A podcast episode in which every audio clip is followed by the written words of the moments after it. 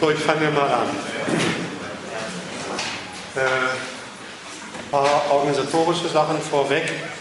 Äh, ihr, Sie haben ja mitgekriegt, dass morgen noch ein Workshop anschließt, so ein Arbeitskreis zum Thema Nationalismus. Äh, wer Interesse hat, kann daran teilnehmen. Die Zeit und der Ort stehen da rechts. Links stehen drei Internetangaben. Das obere ist meine meine E-Mail-Adresse. Das ist nicht die, die auf dem Flyer vom VSA draufsteht, sondern das ist eine neue. Da kann man sich mit mir auch nach der Debatte jetzt, heute, nach dem Vortrag und nach dem Workshop morgen weiter streiten, unterhalten. Das läuft ja auch schon einiges von dem letzten Auftritt hier. Fußball sind, sind meine beiden Rassismusdiskutanten zufällig hier. Darunter ist meine Homepage. Äh, der kann man auf einigen Seiten Texte entnehmen, die man nicht nur lesen, sondern die kann man auch runterladen und weiter verschicken und selbst verwenden, wie auch immer. Ich habe da kein Problem mit dem Copyright. Und das dritte ist eine Seite, die wir in Bremen aufgebaut haben. Das ist eine Seite, auf der seit Jahren Vorträge dieser Art von mir und Gesinnungsgenossen gesammelt werden zu allen möglichen aktuellen und prinzipiellen Themen. Das lohnt sich wirklich, da mal raufzugehen und sich das mal anzuschauen und äh, das eine oder andere vielleicht sogar anzuhören. So, jetzt zum Thema von heute Abend gab diese Riesenaufregung um ein fürchterlich dickes und, und äh, übrigens fürchterlich dröges Buch. Ich weiß, wovon ich rede, ich habe mich da durchgearbeitet, mit viel Statistik und, und Schaubildern. Die Aufregung war einerseits vorgetragen mit den paradoxen Hinweisen, dass es doch eigentlich gar keinen Grund für eine Aufregung gäbe, weil Sarrazin im Prinzip nichts Neues gesagt hätte, die Probleme, die er entwickelt hätte, die er dargestellt hätte, die seien doch welche, die die Politik schon längst erkannt hätte und auch äh, sich bei ihnen um Lösungen bemühen würde. Auf der anderen Seite wurde geradezu umgekehrt gesagt, äh, es bestünde sehr viel Grund für eine Aufregung und Empörung. Es handelt sich um ein völlig ungehöriges Machwerk, das Deutschland in Misskredit bringe der Autor sei, das wurde nicht nur von linker Seite, sondern auch von SPD-Seite behauptet, Rassist, Faschist, Antisemit. Die Regierungsparteien haben ein bisschen moderater, aber auch ablehnend, empört geurteilt. Merkel äh, konziliant fast. Das, wenig, das Werk sei wenig hilfreich, wollte ja wohl auch wenig helfen. Und vor allen Dingen, es spalte. Darauf werde ich nachher noch eingehen. Dann gab es noch eine dritte Abteilung der Aufregung. Das ist die Aufregung über die Aufregung. Die konnte man vor allen Dingen in der Bildzeitung nachlesen. Bild und Bildleser äh, wurden, waren und wurden schwer aufgeregt. Ich weiß nicht, ob, ob, ob ihr die, diese große Seite gesehen habt mit der ausgerechnet von der Bildzeitung propagierten Meinungsfreiheit. Man wird doch wohl noch sagen dürfen, und dann gab es zehn Sätze von, von Sarrazin, die man wohl noch sagen dürfen könnte. Also ausgerechnet Bild und andere haben sich da für die Meinungsfreiheit stark gemacht. Auch dazu nachher am Schluss ein paar Worte. Sehr kontroverse Formen der Befassung damit also, sehr diametral entgegengesetzte Befunde. Grund genug, sich die Sache selbst einmal vorzunehmen. Ich habe vor, vier Abteilungen anzusprechen. Ich hoffe, dass ich das der Zeit, die mir zur Verfügung steht, auch schaffe. Vielleicht muss ich einiges abkürzen. Der erste und größte Block wird sich mit Sarrazins Behauptungen selber auseinandersetzen. Der zweite Punkt wird sein, äh, die Kritik, die er an der Politik, an der herrschenden Regierungspolitik in diesem Buch äußert. Eine sehr profunde Kritik. Der dritte Punkt wird seinen Rettungsplan für Deutschland vorstellen. Deutschland schafft sich ab. Natürlich denkt der Mensch konstruktiv und legt gleich einen Plan zur Rettung Deutschlands vor. Und der vierte Punkt wird dann die Befassung mit der Debatte selber sein, die ich eben kurz in ihren konträren Punkten angesprochen haben.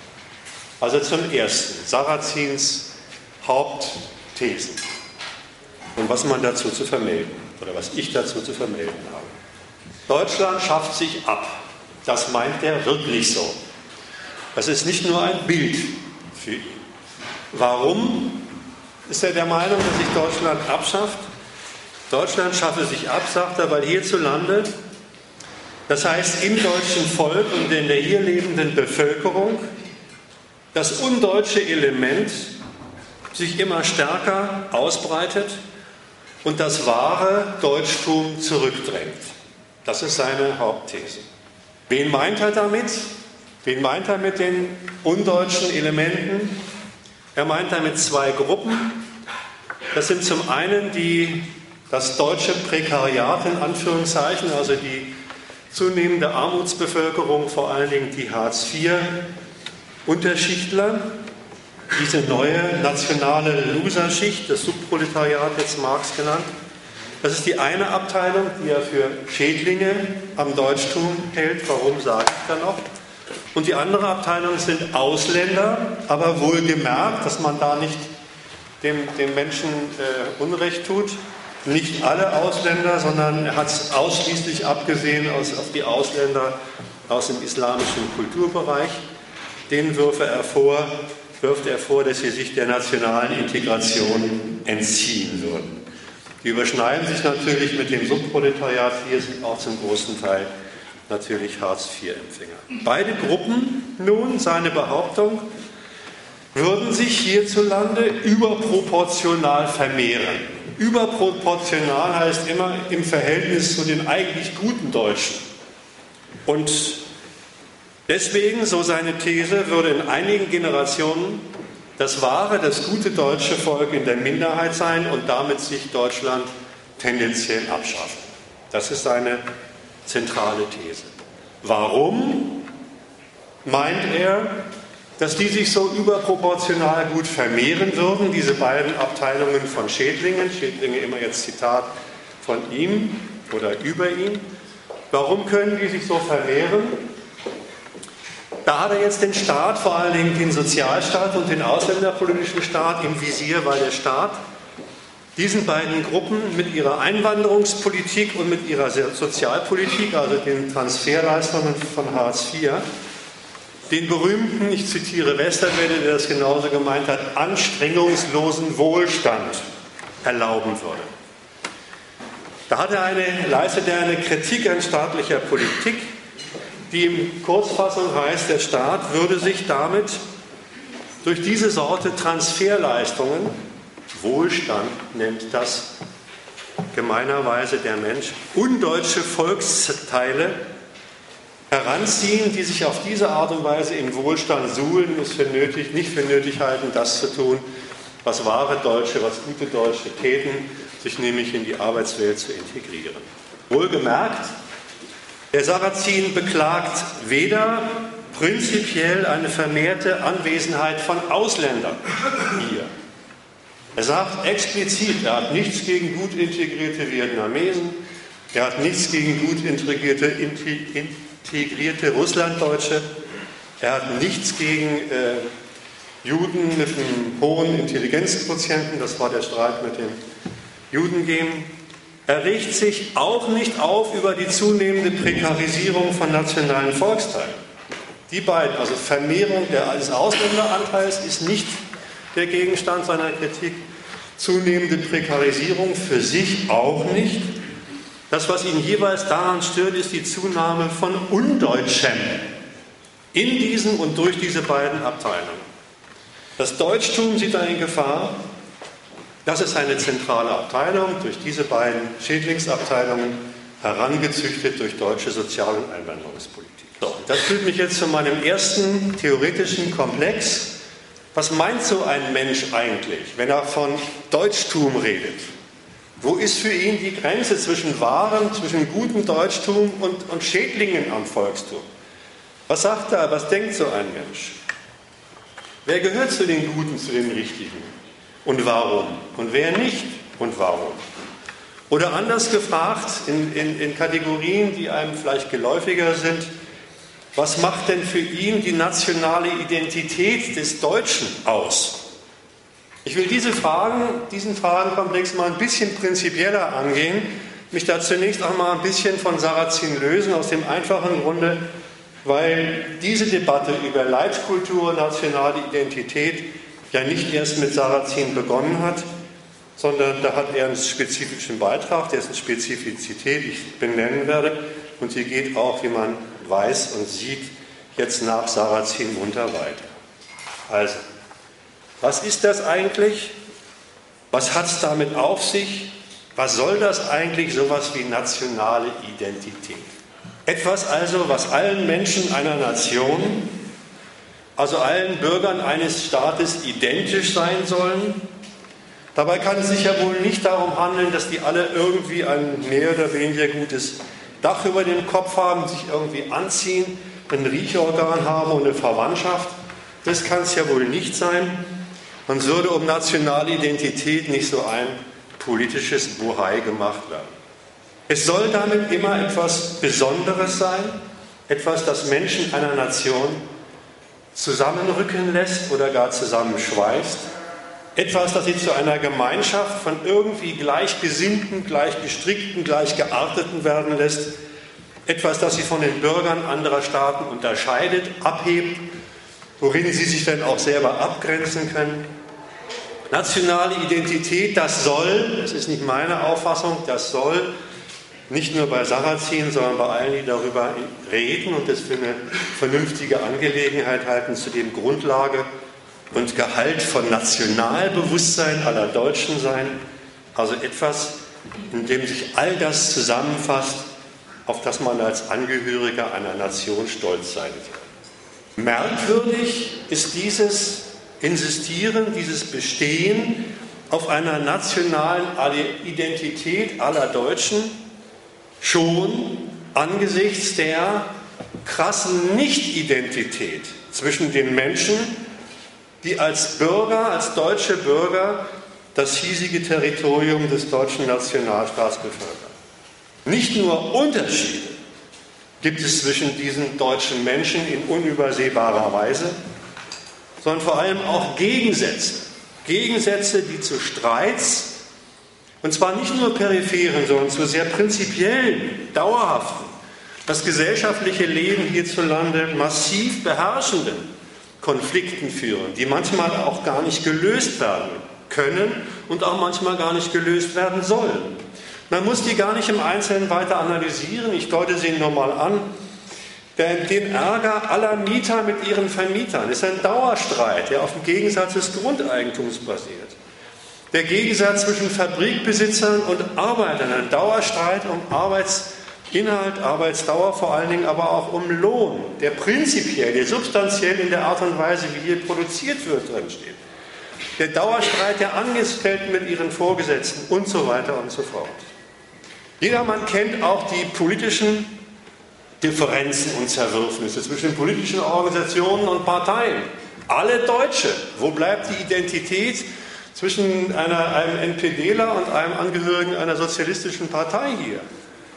Fragt sich schon. Aber auch die Differenzen zwischen denjenigen, die sich in der hiesigen Ordnung vergehen und dann Kriminelle heißen, und diejenigen, die als Juristen, also als die in dritter, Sachen dritter Gewalt befugten, diesen Kriminellen nicht gerade grün sind und sie beide vermittels der Anwendung deutscher Sprache einknasten All das gibt es, all diese Gegensätze gibt es. Und dass sie nicht irgendwie das Randgeschehen, Randgeschehen in Deutschland sind, weiß man auch. Es verhält sich darüber hinaus so, dass einige dieser Gegensätze hierzulande überhaupt nicht behoben, ich habe es schon gesagt, überhaupt nicht behoben werden sollen, sondern in ihrer, in ihrer Sprengkraft allenfalls unter Kontrolle gehalten werden sollen. Zum Beispiel Warum etwa wird den Lohnarbeitern ein Streikrecht zugestanden? Anstatt dass man sagt, man schafft die Gründe dafür ab, dass die jedes Jahr wieder von neuem sich um mehr Lohn bemühen müssen. Nichts davon. Warum finden Jahr für Jahr nach genauen Vorschriften Tarifauseinandersetzungen statt? Warum das Ganze? Warum gibt es nicht die gesellschaftliche Frage, wie schafft man den Grund für diese Auseinandersetzungen aus der Welt? Offensichtlich nicht, Offensichtlich soll es genau so ablaufen, dass ein Lohn, der einmal verabredet worden ist, im Laufe eines Jahres oder im Laufe der Dauer eines Tarifabschlusses ständig vom Kapital wieder unterlaufen wird. Warum gibt es, anderes Beispiel, ein ständig von der Staats Staatsaufsicht wieder permanent verschärftes Recht aufs Demonstrieren? Muss man ja auch sagen, Leute, wenn das, dieses Recht in der Verfassung steht, dann müssen Gründe, massenhaft Menschen Gründe haben, sich äh, aufzuregen, Protest zu haben und so weiter. Verweist nicht gerade darauf, dass wir hier gemeinschaftliche Interessen dieser Gesellschaft vorfinden. All das All diese Gegensätze substanzieller Art, all diese Formen der, des Versuchs, sie so unter Kontrolle zu halten, dass sie den Laden nicht auseinandersprengen, all das gäbe es nicht, wenn sich die Bürger dieses Staates in Fragen der Lebensweise und in Fragen des Lebensunterhalts, in Fragen der Arbeitsorganisation und in Fragen der Verteilung der Arbeitsprodukte untereinander und mit ihrer Führung einig wären. Wenn sie also tatsächlich in Bezug auf die Zwecke einer Gemeinschaft und in Bezug auf die Art und Weise, wie sie zu realisieren wären, eine Gemeinschaft bilden würde, dann wäre die Frage nach einer nationalen Identität gerechtfertigt, aber auch genauso überflüssig. Aber all das findet sich hier eben nicht vor. Nicht dass es so eine politische Identität nicht gäbe. Das will ich damit gar nicht behaupten. Das, diejenige, die es gibt, ist aber sicher nicht die, die Sarrazin und andere Politiker in Regierungsämtern, die von der Notwendigkeit der Existenz von nationaler Identität überzeugt sind, meinen. Die nämlich, dass alle Deutsche alle Deutschen tatsächlich eines gemeinsam haben. Sogar objektiviert im Pass, im Personalausweis, in diesem Kärtchen, nämlich die darin verbriefte Staatsbürgerschaft. Die ist allen Deutschen, das ist ihre objektive Identität als Deutsche verpasst worden. Die hat sich keiner von Ihnen, keiner von euch ausgesucht. Die wird einem verpasst per staatlichem Dekret niedergelegt in Staatsbürgerschaftsgesetzen, ohne dass man sich dagegen wehren kann. Das ist also nicht ein Akt, wo man sich zu einer Gemeinschaft zusammenschließt aufgrund eines Interesses. Das kann man ja noch gar nicht äußern, wenn man gerade geboren wird und dann schon den Stempel Deutscher auf den Allerwertesten gedrückt bekommt. Auf diese Art und Weise rekrutiert der Staat sein deutsches Staatsvolk. Als, als Kinder deutscher Eltern sind sie ganz getrennt. Nicht nur von ihrem Willen, sie haben ja noch keinen, wenn sie auf die Welt kommen, sondern auch getrennt vom Willen der Eltern, dem nationalen, dem vorfindlichen nationalen Kollektiv einverleibt und zugleich, das ist kein formeller Akt, und zugleich auf die hiesigen Systeme, auf das hiesige ökonomische System, auf das hiesige politische System, soziale Bildungssystem, Gewaltsystem und so weiter verpflichtet. Da kann niemand sagen, der auf diese Art und Weise zum Deutschen als Deutscher zwangsverhaftet worden ist, unabhängig von seinem Willen. Hallo, mich hat man nicht gefragt und dann mit 15, 16 sagen, gilt alles für mich nicht. Ich möchte mir das selber aussuchen, bei keinem Gesetz bin ich gefragt worden und mit der Ökonomie bin ich auch nicht einverstanden. Das gilt nicht für mich. Pustekuchen. Das gilt. Das gilt. Das ist in der Tat die Sorte objektiver nationaler Identität, aber das ist keine Form der Gemeinschaftlichkeit, zu der die Menschen sich erstmal verstehen. Das ist eine, die ihnen aufgedrückt worden ist. Und das ist eine, die eigentlich das glatte Gegenteil von dem ist, was diejenigen, die sich nationale Identität vorstellen und wünschen, darunter meinen, nämlich so etwas wie eine positive Stellung, eine Stellung der Menschen zu der Nation, die sie eint, so also was wie, wie, wie das Verständnis einer Schicksalsgemeinschaft, die allen Leuten, die allen Deutschen eigen ist, äh, äh, gemeint. Die Verwechslung, die da vorliegt, heißt also Menschen, die als Staatsbürger per Staatsbürgerschaftsgesetz mit ihrer Geburt verhaftet worden sind, als Deutsche verhaftet worden sind, sage das extra, verhaftet worden sind und unter die hiesigen Lebensbedingungen gedrückt worden sind, die gelten dann ab sofort. Die sollen zugleich eine nationale Identität ausbilden, in der sie sowas wie eine Parteilichkeit genau für diese Verhältnisse herausbilden. Dass sowas existiert, weiß man. Nicht zuletzt durch die Fußballweltmeisterschaften, wo die Hälfte der Menschheit schwarz-rot-gold herumläuft. Da habe ich ja vor einiger Zeit hier was zu erzählen. So, wie sieht das denn jetzt Sarrazin? Sarrazin, dem ist ganz schwer um, die, um den Erhalt der nationalen Identität, um den Erhalt der kulturellen Eigenart des deutschen Volkes geht. Dass er diese kulturelle Eigenart, ich zitiere, die Grundzüge unserer Kultur, unserer Identität, unserer Tugenden, unseres Way of Life, etwa im Unterschied, Zitat Ende, zu jener der arabischen Muslime schätzt, ist keine Frage. Sein ganzes Werk gilt keinem anderen Zweck als dem Erhalt von wertvollem Deutschtum. Zitat, wer dem Umstand, dass es eine deutsche Sprache und Kultur gibt, keinen eigenen Wert beimisst, dem kann es auch gleichgültig sein, ob es künftig Menschen gibt, die diese Sprache und Kultur weitertragen. Wie gesagt, Sarrazin ist das alles andere als gleichgültig. Sein Lebenswerk besteht darin, die Leute zu warnen, dass Deutschland dem Untergang entgegengeht. Also vom eigenen Wert des Deutschtums überzeugt, steigt er nun in die Arena und was bestimmt da jetzt als Gehalt deutscher Identität? Man erfährt über den besonderen Wert des Deutschtums bei Sarrazin vor allen Dingen negativ etwas. Negativ heißt darüber, dass er bei den beiden Abteilungen von Schädlingen am Deutschtum so einiges vermisst. Daraus kann man schließen, was er positiv, er spricht es dann auch weiter an, positiv für den Gehalt des Deutschtums hält. Das hört sich dann so an. Diesen beiden Schädlingsabteilungen fehlt es an Sekundärtugenden, das ist jetzt alles Zitat, die der Mensch im Reich der Arbeit erwirbt.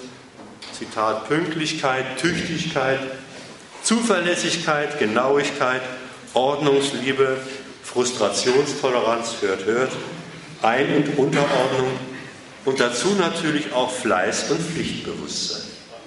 Das sind alles Eigenschaften, die diesen Schädlingsabteilungen seiner Auffassung nach fehlen.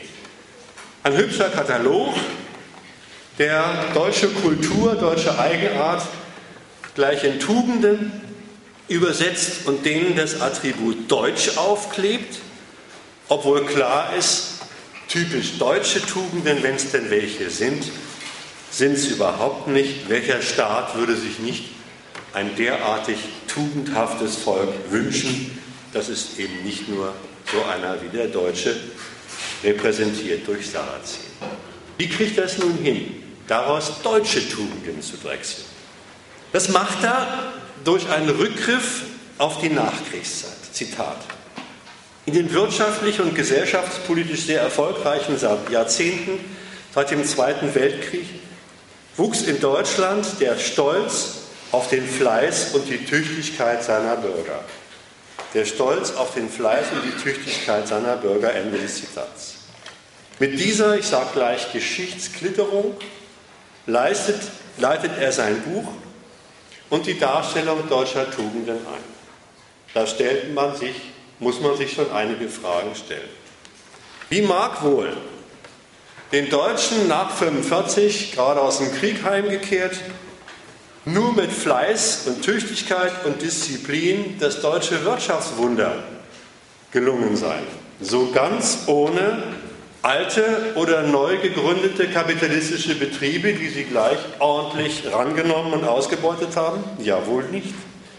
Wie ohne eine Währungsreform, von der deutsche Großbetriebe im Übrigen weitgehend verschont wurden und deswegen per Kapital tatsächlich ihre Unternehmen aufbauen konnten in denen dann die fleißigen und tüchtigen Deutschen zu arbeiten hatten. Wie wohl ohne Beschluss der Siegermächte Deutschland West habe als ökonomisches, politisches und militärisches Bollwerk gegen die UdSSR sich zu, äh, UdS, UdSSR sich zu etablieren.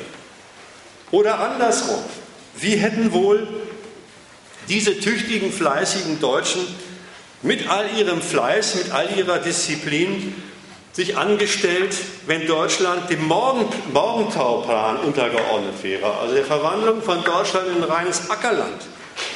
Fleißig Kartoffeln für die eigene Suppe aus der Erde geklaut, statt kapitalistische, kapitalistischen Konzernen wie VW, Siemens oder Daimler zu deren Weltmarkterfolg zu verhelfen. Also das ist halt alles von hinten bis vorne ein einziger Schwindel, den Wirtschaftsaufstieg auf Fleiß und Tüchtigkeit. Daran immer gewundert hat, wie kann denn genau der gleiche Fleiß, die gleiche Tüchtigkeit hat Deutschland doch bis nach Auschwitz und bis nach Stalingrad geführt, sodass selbst ein Idiot wie Lafontaine äh, Helmut Schmidt entgegenhalten konnte, ja meine Güte, Sekundärtugenden äh, kannst du den Arsch mit abwischen, äh, damit kannst du jeden Scheiß machen. Du nimmst genau das vorweg, was jetzt kommt, hast völlig recht. Ich will aber noch einen Zwischenschritt machen. Das stimmt, was du sagst. Ich will noch einen Zwischenschritt machen. Ich will fragen, was hat es denn mit Fleiß, Tüchtigkeit, Disziplin und so weiter, Pünktlichkeit tatsächlich auf sich? Schauen wir es mal vernünftig an. Pünktlich hatte man und hat man übrigens immer noch die Stechuhr zu bedienen, zuverlässig dem Tempo des Bandes zu folgen, fleißig die Schichtarbeit und den Zehn-Stunden-Tag zu bewältigen und am nächsten Tag sich selbst tüchtig gemacht oder tüchtig erhalten, wieder anzutreten und so weiter. Also was da als Summe guter Eigenschaften der Deutschen vorgestellt wird, mit denen, sie, mit denen allein sie Deutschland zu neuer Größe gebracht hätte, das ist nichts anderes als ein Katalog von Anforderungen, unter denen die Mehrheit der Bürger unter kapitalistischen Konkurrenzverhältnissen gefordert, eingespannt und als Mittel des nationalen Erfolges dienstbar gemacht wurden. Das sind alles Eigenschaften, die nichts anderes als die Benutzbarkeit der Menschenmasse für kapitalistisch organisierten Erfolg darstellen. Über den durchaus nicht von Sarrazin allein erfundenen Stolz auf diese erfundenen Wohlstands- und Erfolgsgarantien werden dann im nächsten Schritt bei Sarrazin Tugenden Tugenden. Blatt hochhalten soll man diese Sorte Fleiß und Tüchtigkeit und Ordnungsliebe.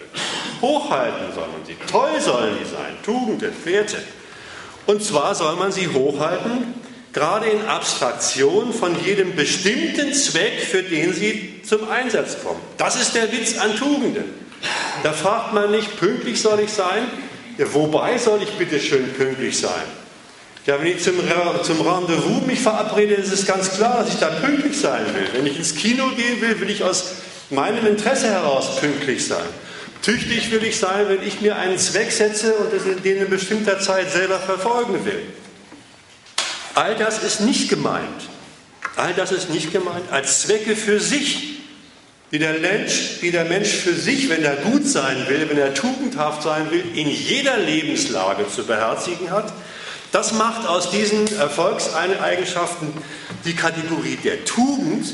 Nur dann gilt der Mensch als tugendhaft, wenn er sich nicht fragt, welchen Interessen er mit Fleiß dient, welchen Zwecken er mit welche Zwecke er mit Arbeitsdisziplin befördert und wem eigentlich seine Tüchtigkeit zugutekommt. Er soll sich nur für sich selbst darüber loben, dass er tut, dass er tüchtig, fleißig, ordnungsliebend war und so weiter. Nun kommt dein Argument.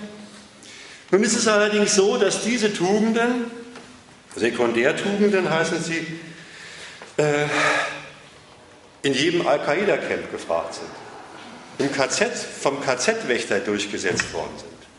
Um nicht mehr gleich in diese Abteilung zu steigen. Von jedem, jeder Dirigent verlangt es von seinem Orchester. Was ist daran deutsch? Was ist daran deutsch? Man soll also bei den Tugenden, wenn sie deutsche Tugenden sind, Immer zugleich was Doppeltes denken. Man soll denken, erstens soll man sie abstrakt denken und zweitens soll man sie denken, das ist na klar, sie sollen irgendwie die Tüchtigkeit beim Aufbau Deutschlands befördern. Man soll also die Tugenden, bei den Tugenden immer schon einen nationalen Erfolg unterstellen. Man soll also auf der einen Seite diese Tugenden gerade getrennt von jedem Zweck von jedem eigenen Zweck sich zugute halten und zugleich doch immer an den Nutzen denken, den er unserer, der nationalen Sache leistet. Unserer. Dadurch werden natürlich auch noch keine nationalen, keine deutschen Tugenden draus. Wir haben jetzt den Übergang, Ausbeutungseigenschaften werden in Tugenden des Menschen verwandelt. Die soll der Mensch ganz getrennt von den Zwecken, wozu sie taugen, sich hoch anrechnen. Wie werden das jetzt original deutsche Tugenden bei Sarrazin? Das geschieht bei ihm dadurch, dass er ja diese Tugenden aus dem Nachkriegserfolg, aus dem deutschen Nachkriegserfolg dieses unverwüstlichen deutschen Menschenschlages abgeleitet hat. Der hat zwar nicht für die Leute, aber dafür für die Nation umso mehr zu Buche geschlagen, und zwar im Vergleich, wie man jetzt weiß, mit allen anderen europäischen Nationen. Die gerieten in der Staatenkonkurrenz innerhalb Europas ins Hintertreffen mussten D-Mark-Stärke und politische Euro-Hegemonie akzeptieren. Der Aufstieg Deutschlands vom Kriegsverlierer zu einem Weltmarktsieger vermittelt über angeblich diese, allein diese Tugenden des Menschen, des deutschen Menschen, macht aus den Tugenden deutsche Tugenden und so heißt es denn ihm auch, aus dem Fleiß, dem traditionellen deutschen Fleiß, ist der deutsche Erfolg geboren. Und schon ist nationale Identität in die Welt gekommen, wenn Deutschland, Zitat, nach zwei verlorenen Kriegen die spezifischen deutschen Stärken wenig beeinträchtigt vorfindet, vielmehr ganz und gar ungebrochen und durch die Katastrophe und die Chancen zum Wiederaufbau sogar noch angestachelt worden waren, dann, ja dann, das ist jetzt mein Schluss, das ist nicht mehr Zitat, zeichnet es eben die Deutschen quasi von Natur aus so eine unverwüstliche Erfolgsnatur zu besitzen. Das ist seine Ableitung von nationaler Identität und aus der folgt natürlich jetzt was. Was sind jetzt eigentlich diejenigen, die dazu nicht gehören? Wie definiert er jetzt also die Schädlinge? Die Schädlinge. Wenn in der hiesigen Bevölkerung die kontinuierliche Zunahme der weniger stabilen, weniger intelligenten und weniger tüchtigen die Zukunft Deutschlands gefährdet, war Zitat, wenn das hier zur Verfügung stehende Menschenmaterial immer weniger Sarazins Ideal von nationaler Identität entspricht, dann werden wir die Grundlagen, Zitat, künftiger Wohlstandssteigerung aufzählen und dann macht sich Sarrazin Sorgen um die Identität der Deutschen und damit um Deutschlands Zukunft. Die undeutschen Elemente, die undeutschen Elemente sind also exakt die, bei denen er diese grunddeutschen Tugenden nicht mehr feststellen kann. Und warum kann er sie bei denen nicht mehr feststellen? Weil die sich nicht mehr, wie er sagt, im Reich der Arbeit um Arbeit bewerben wollen, sondern stattdessen durch soziale Transferleistungen zu undeutschen Verhaltensweisen neigen. Zitat, durch unsere Art, die materielle Armut zu lindern, er meint da die Transfer, die Hartz-IV-Leistungen, 350 oder wie viel Euro das jetzt ins Bild, die materielle Armut zu lindern, fördern wir millionenfach Passivität, Indolenz sowie die Armut im Geiste, daher kommt die Sache mit der Dummheit der Unterschicht, und rauben den Menschen Stolz und Selbstbewusstsein.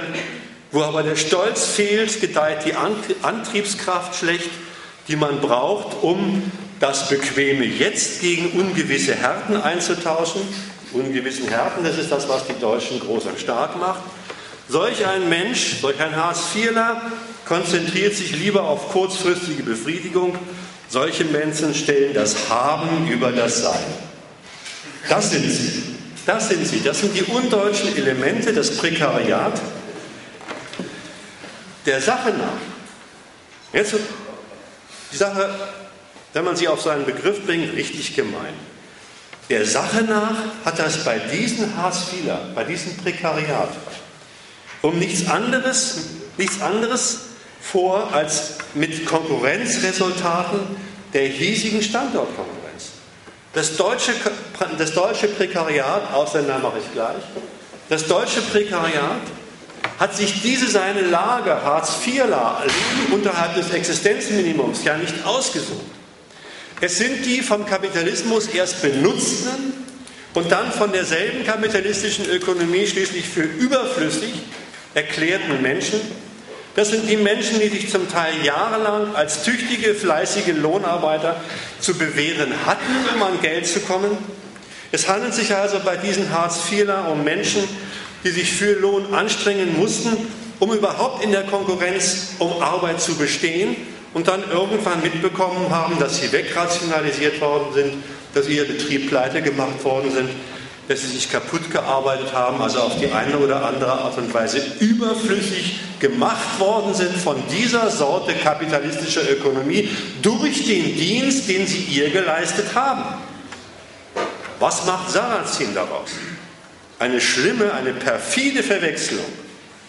Dieses durch das Scheitern von Menschen, das Ausgrenzen von Menschen aus der kapitalistischen Konkurrenz geschaffene Elend der Arbeitslosigkeit nimmt er überhaupt nicht als solches, kleinen Moment, nicht als solches zur Kenntnis, sondern das ist für ihn Beleg für undeutsches Verhalten, weil als durch Transferleistungen, durch soziale Transferleistungen, politisch herbeigehebelte Arbeitsverweigerung, Bequemlichkeit, fehlende Arbeitskraft sind sie einfach nicht mehr in der Lage, diese Tugenden bei sich auszubilden, die den wahren Deutschen ausmachen, sind sie nicht in der Lage und wollen sie auch nicht mehr. Sie haben sich ja in diesem anstrengungslosen Wohlstand nach Sarrazin eingerichtet.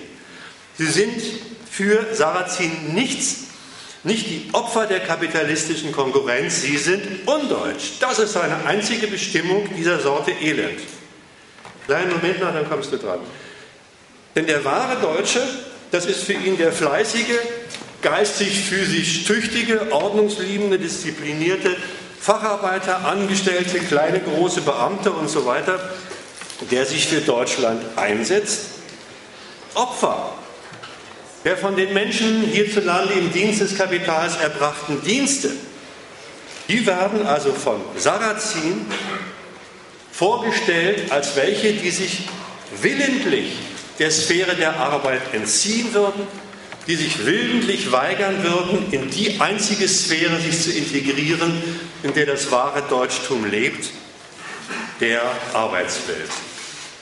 Die Existenz der Unterschicht ist für ihn nicht das, was sie wirklich ist, weit entfernt davon.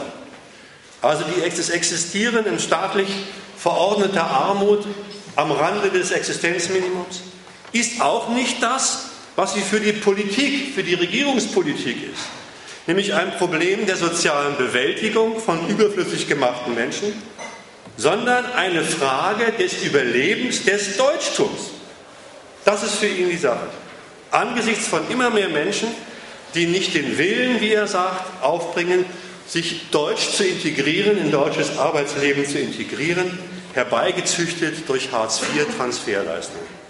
Das ist seine gemeine Bestimmung zunächst mal der deutschen Schädling. Jetzt wolltest du was sagen. Ähm, ich wollte nur eine Sache sagen, die mir aufgefallen ist. Bei Sarazin, der wird arbeitslos so pauschalisiert. Arbeitslose haben wir 2,9 Millionen oder so. Und man kann doch nicht behaupten, dass es, also ich habe das Gefühl, bei Sarazin sind es die, die faul sind.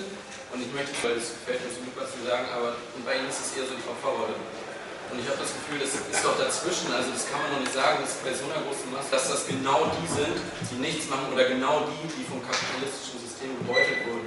Das ist mir jetzt Nein, jetzt fehlt ein bisschen bei dir das Argument. Also erstmal würde ich schon sagen. Nee, das ist kein Argument, sondern das ist was, was mir aufgefallen ist. Ja, ich sage bloß, es fehlt, fehlt, fehlt die Begründung. Wenn du sagst, so kann man das nicht einordnen. Dann frage ich mich, warum kann man es nicht so einordnen? Nee, weil wir einfach eine zu große Masse an Menschen haben. Tja. Weil wir haben ähm, also mir ist dieses Opfer gerade so ins Ohr gesprungen. Ja, Vielleicht zum Opfer sage ich aber mhm. ähm, Opfer und kapitalistisches System. Mhm. Und zwar ähm, finde ich, dass das, ja, wie ich schon dreimal gesagt habe, dass bei so einer bei so Fragen, dass es Opfer sind, man kann sagen, dass sie zu faul sind, weil es gibt bestimmt alles. Leute, die wurden bestraft dafür, dass sie viel gearbeitet haben, es gibt aber genauso viele Leute, die wirklich faul sind. Also erstens ist Faulheit nicht mein Urteil sondern es ist das Urteil von Sarrazin, übrigens mit dem man sich durchaus einig weiß, wie man weiß, mit großen Teilen auch der Regierungspolitik. Zweitens, dass es diese Masse an verarmten Menschen gibt, ist erstmal ein Faktor. Ist ein Faktor. Und da würde ich mich auch an, an Ihrer oder an eurer Stelle nicht von dieser Bildzeitung heute oder war es gestern äh, unter drei Millionen, große Schlagzeile, blenden lassen, wenn inzwischen die gesamte Sozialpolitik von dem Problem charakterisiert worden ist, wie kriegt man ein noch verträgliches, einen verträglichen Abstand zwischen Hartz-IV-Zahlungen und Vollverdienst hin? Da muss man sagen, dass es Deutschland inzwischen mit seinem Niedriglohnsektor geschafft hat, seinem ausgedehnten Niedriglohnsektor geschafft hat, Leute in Arbeit zu nehmen, die dann nicht mehr verdienen als diejenigen, die Hartz IV kriegen.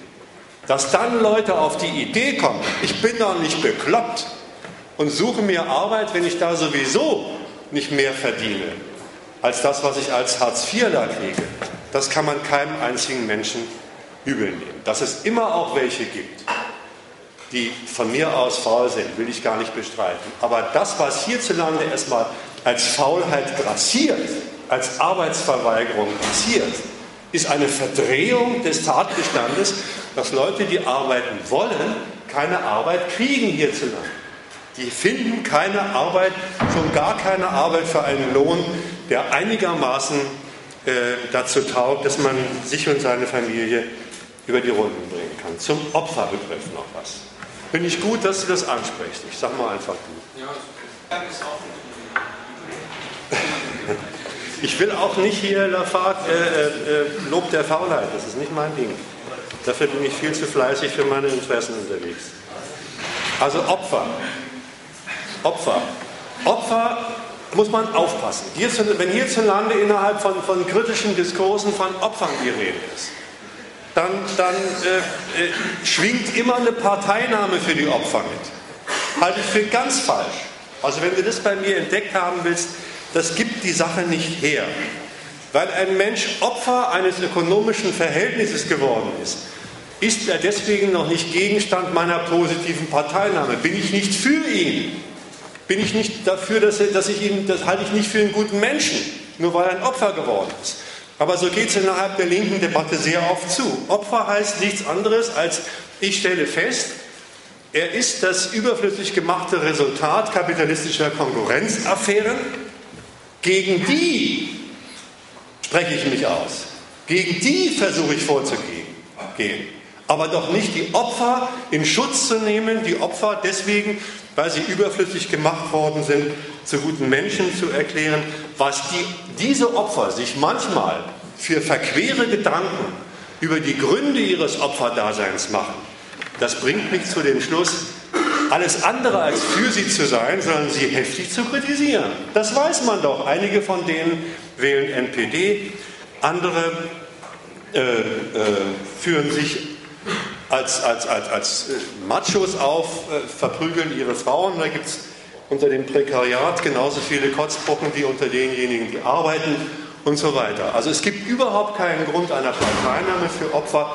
Der einzige, der einzige Schluss, den man ziehen kann, ist gegen das Verhältnis zu sein, was Menschen in diese Armutslage gebracht hat. Und dann zu gucken, welche Schlüsse ziehen die eigentlich draus, sind die korrekt oder sind die nicht korrekt. Können wir uns darauf verständigen? Ja, ist in Ordnung. Gut. Ja. Noch ein Nachtrag zur Faulheit was mir bei Sarrazin immer auffällt, dass jemand wie er, der auch nur ohne einen Finger krumm machen zu müssen, 10.000 Euro äh, Bundesbankkonto kriegt. Oder mein Hausbesitzer, der nur einfach im ersten Kombos schiebt die Miete rüber. Da kommt nie einer von den Sarazins auf die Idee, dass er leistungsloses Einkommen.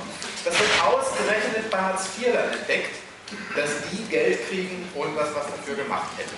Halte ich für ein schwieriges Argument. Das Argument habe ich übrigens äh, im Feuilleton der Süddeutschen Zeitung, nein, im Leserbriefteil der Süddeutschen Zeitung gefunden. Diesen Standpunkt des Neides. Und nichts anderes ist es. Äh, dass ein Mensch, ohne dass er viel tut, ohne sich krumm machen muss, dass es dem dann gut geht, ist doch keine Kritik an irgendwas. Wünschen wir uns doch alle.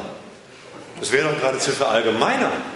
Anstatt zu sagen, dem, dem Einzelnen vorzuwerfen, was er tut, Wofür er das kriegt, ist anzugreifen. Aber nicht, dass er, dass er 10.000 Euro im Portemonnaie hat. Ich weiß nicht, wie das gemeint ist. Ja? Kommt gleich. Oh, da wird er noch viel falscher.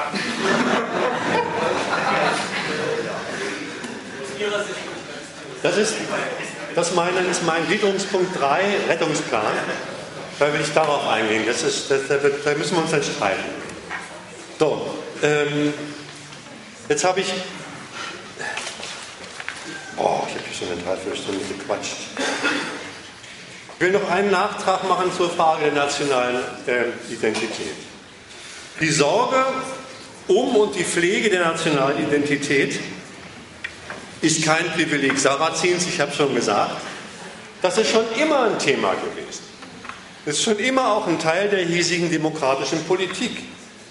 Da herrscht wirklich zwischen allen Demokraten von links bis rechts Einigkeit. Und da läuft auch, was die Frage der Existenz der nationalen Identität, der Pflege derselben, bei Sarrazin verlautet, verlautbar wird, da läuft, damit läuft er bei allen Demokraten offene Türen ein. Und zwar aus folgendem Grunde. Jeder demokratische Politiker ist für den Erfolg seiner Nation.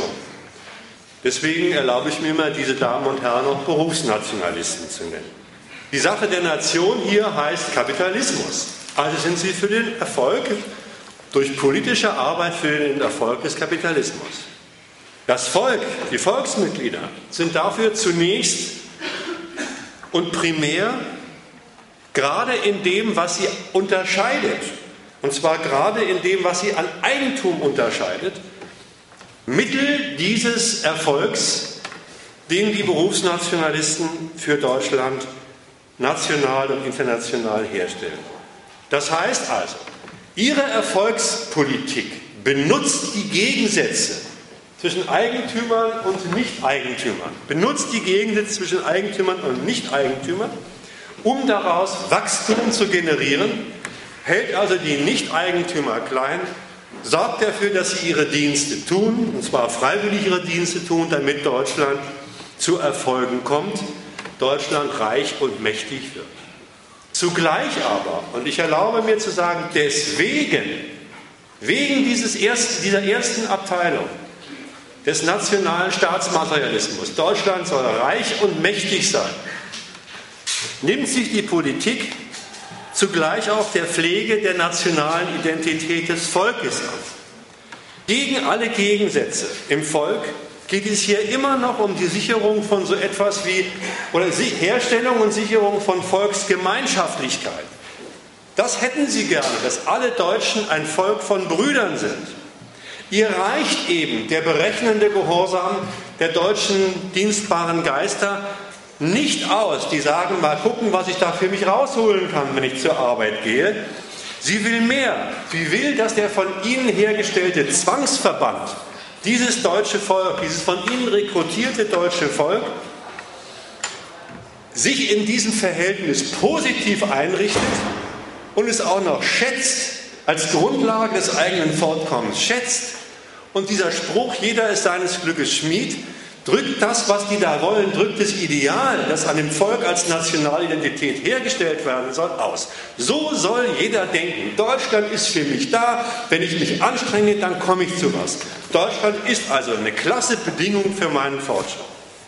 Dieser unverwüstliche, dieser gewünschte, unverwüstliche, positive Gemeinschaftssinn, der da verlangt worden ist, den schätzt natürlich die Politik nicht nur als ideologisches Beiwerk, wie es manchmal in linken Gazetten heißt, sondern schätzt es als ungeheuer wichtige nationale Produktivkraft.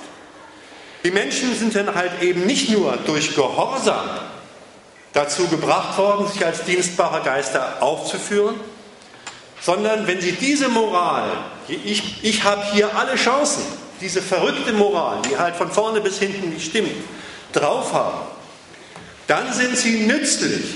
Dann machen sie von sich aus das, was der Staat von ihnen will, sie in die Pflicht nehmen für deutsche Macht und deutschen Reichtum. Deswegen betreut die Staatsmacht diese nationale Gesinnung theoretisch von der ersten Schulklasse an übrigens.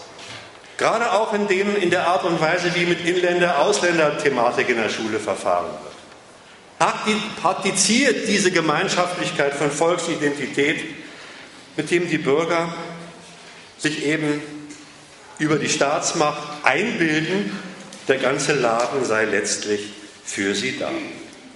Das heißt, die nationale Identität ist nicht wie bei Sarrazin für sich ein Zweck, sondern wird als Produktivkraft, als Ressource angesehen. Das heißt, Volk stellt für den demokratischen Politiker Ressource immer in doppelter Hinsicht dar. Einerseits ist es die Ressource, die je nach Stand, Eigentum, Ausbildung und so weiter einen nützlichen Beitrag zum Wachstum von Geld und Staatsmacht zu leisten hat, ökonomisch, politisch nützlich. Und zweitens ist das Volk immer Ressource in der Form dieser gewünschten, unverwüstlichen Gemeinschaftlichkeit, mit der sie dann geschlossen hinter der politischen Führung sich versammelt, durchaus kritisch, da komme ich nachher noch drauf, hinter der politischen Führung versammelt, um den inneren und äußeren Zweck der hiesigen Nation abzuklatschen, kritisch abzuklatschen. In diesen beiden Hinsichten muss Volk und wird Volk von demokratischer Staatsmacht zugerichtet und betreut. Sarrazins Anklage heißt, ihr überseht die zweite Abteilung. Die zweite Abteilung. Für ihn reduziert sich auch die Identität des Volkes nur auf diese zweite Funktion. Was sind Sie eigentlich als Deutsche? Wie stehen Sie positiv zu dem, was, was Deutschland ist? Was ist Ihr wahres Deutschtum? Das ist die Differenz erstmal in dieser Hinsicht die demokratischen Politiker haben den, das, die Deutschtumsabteilung, die nationale Identität und ihre Pflege instrumentell im Sinn, als Produktivkraft die Leute geschlossen hinter sich zu versammeln, damit sie auch das alles abwinken, was sie in ihrer ersten Funktion als dienstbare Geister für Deutschlands Stärke zu tun haben. Noch ehe ich zum zweiten Punkt komme, eine kurze Anmerkung zu der zweiten Schädlingsgruppe, den Ausländern. Ich habe schon gesagt, es sind eben bei ihm nicht die Ausländer. Deswegen kann man ihn auch nicht umstandslos zum Ausländerrassisten machen. Du wolltest vorher machen. Ja, aber Ja, ja, ja. Du denkst dass Nationalisten. Äh, wenn, du mit dich, wenn du dich mit Merkel. Da muss man mal einwerfen, persönlich. Wir können ja nicht sagen, das ist ein Deutschtum, das ist in England so, das ist in Amerika so, das ist in Frankreich so, das ist Völlig in Italien korrekt. so. Völlig Das heißt also, überall sind ja. Nationalitäten und wir können das jetzt nicht reduzieren auf das Deutschtum. Das ist absoluter Unsinn. Völlig richtig. Man muss sagen, in Amerika, die sind stolz, italienische Gruppen in Amerika sind stolz, dass sie Amerikaner sind, dass sie Italo-Amerikaner sind. Es ist genau das Gleiche, dass es Juden in Amerika gibt, die stolz sind. Also mit dem Deutschtum möchte ich den Begriff mal ein bisschen. Nein, nein, nein, das, das ist, nein, nein, nein, du hast es nur. Entschuldigung, ich mache mal die beiden Sachen, ja? Das war ein bisschen andere Frage als das, was er hatte. Ich sage ich sag zu beiden Sachen das. Du hast ja recht, einerseits. Das, was, das, das, das, was du gefragt hast, ähm, wenn du dich mit Merkel oder mit Schäuble oder mit Gabriel oder wem unterhältst, unterhalten würdest, dann würden die natürlich nicht so reden, wie ich das jetzt gemacht habe. Das Volk ist doch sowieso nur unsere Ressource. Sondern sie würden sagen, wir sind für das Volk da, wir müssen dafür sorgen, dass jeder die ihm gehörige Chance bekommt. Und was machen sie dann? Sie organisieren ein Bildungswesen und das Bildungswesen ist so organisiert, dass die Menschen sich nach der vierten Klasse, dass nach der vierten Klasse sortiert werden. Die einen haben dann die Aussicht, äh, Hilfsarbeiter oder Arbeiter zu werden und eine Minderheit hat die Aussicht, dann in die Elite aufzusteigen. So ist die Sorge und der Begriff der ganzen Sache ist, auf diese Art und Weise werden sie funktional gemacht für kapitalistische Verhältnisse. Dass die Politik das immer als Dienst an den Leuten vorträgt, das ist die ideologische Fassung der ganzen Geschichte. Und mir ist es im Prinzip jetzt erstmal wurscht, ob Sie da an diesen Quatsch selber glauben, an diese ideologische Übersetzung, oder ob Sie nicht dran glauben. Man kann zumindest auch sagen, wenn ein Schröder eine Rede über Bildungspolitik gehalten hat, dann hat er sowas von Klartext geredet. Dann hat er gesagt, das ist doch, das ist doch ganz klar, äh, unsere intellektuellen Kapazitäten sind der Rohstoff für den Sieg Europas über Amerika. Ja, da, da tauchen die Menschen, die ausgebildeten Menschen, mehr oder weniger ausgebildeten Menschen, nur als Ressource auf. Also das, die sprechen da auch schon mal Klartext. Und da gibt es wirklich keine Unterscheidung äh, zwischen den demokratischen Parteien, die die Macht im Staat haben oder haben wollen. Ja? Da gibt es allenfalls Nuancen in der Art und Weise, wie sie darüber reden. Jetzt zu dem. es ist völlig richtig. Das, was ich jetzt gesagt habe äh, und zum Teil auch an Sarrazin gesagt habe, findet sich in jedem Nationalstaat wieder. Das Blöde ist nur, wenn man sagt, ja, die Franzosen sind auf Frankreich stolz, die äh, Amerikaner auf, auf, auf, Amerika und so weiter und so fort, alle sind jeweils stolz. Naja, warum hören wir die ganze, die ganze Differenz zwischen den Staaten nicht auf? Alle haben, alle haben Grund, meinen Grund, auf irgendwie Staatlichkeit stolz zu sein. Wieso denn dann die Grenzen, wieso die Zerwürfnisse zwischen ihnen? Also der Witz daran ist, dass das, was bei allen identisch ist, ja immer sofort eine Form der Exklusivität, des Ausschlusses bedeutet. Wenn die Deutschen stolz sind auf sich, dann heißt das immer mit, immer mitgedacht. Ich bin Deutscher, das heißt, ich bin kein Franzose, ich bin kein Russe, ich bin kein Türk. Wie, wie abfällig dieses kein Türk auch immer gemeint sein mag. Äh, gemeint sein mag. Das ist eine Ex die nationale Identität, der Stolz auf, ist ein, Exklusiv ein Exklusivmodell. Und das ist bei den Amis genau dasselbe. Sofort genau andersrum. Ich bin Amerikaner, ich bin eine, eine von äh, Gott auf die Erde gesandte Bevölkerung, die das Recht hat, allen anderen zu sagen, wo es lang geht. Die sollen die sich bloß nicht einbilden, sie können uns was sagen. Das ist die Art und Weise, wie Exklusivität amerikanisch geht. Frankreich, was macht, was macht der Sarkozy im Augenblick gerade? Der macht, der macht von oben runter das, was der Sarrazin in seinem Buch macht. Der zettelt eine, eine, eine Debatte über nationale Identität an, schmeißt die, schmeißt die Roma und Sinti raus, um auf diese Art und Weise so etwas wie eine Volksreinheit, eine Volkshygiene herzustellen. Der macht das von oben runter und meint auf diese Art und Weise die guten Franzosen hinter sich zu kriegen, geschlossen hinter sich zu kriegen für die Rentenreform oder für alles Mögliche, dass da die Rentner nicht mitmachen, das finde ich ja nun gar nicht schlecht. Wann ist ja der Einwurf? Ja, wird mal das Deutsch schon ein bisschen auch woanders was anders tun. Ist ja kein Argument gegen das, was du gesagt hast. Ja. ja dann sind die halt auch kritikabel. Und? Also wenn es, wenn es so gemeint wird als Relativierung meiner Kritik, dann muss ich sein Argument unterstützen. Wenn das, was ich hier kritisiert habe, woanders auftaucht, ja, ich, kann ich nur sagen, dann ist es dort genauso zu kritisieren. Nein, aber der, der entscheidende Punkt ist doch die Wirtschaftlichkeit, der Vergleich. Die nationalistische Betrachtungsweise, der, derer von oben oder von unten, macht immer jede nationale Tätigkeit unterzieht sie einem, einem internationalen Leistungsvergleich. Sind wir besser als die? Und wenn wir schlechter als die sind, ist es eine Schande. Das stimmt schon. Bloß jetzt mal aufpassen. Ich bin bei Sarrazin. Und Sarrazin hat sich konzentriert auf die Frage Deutschtum.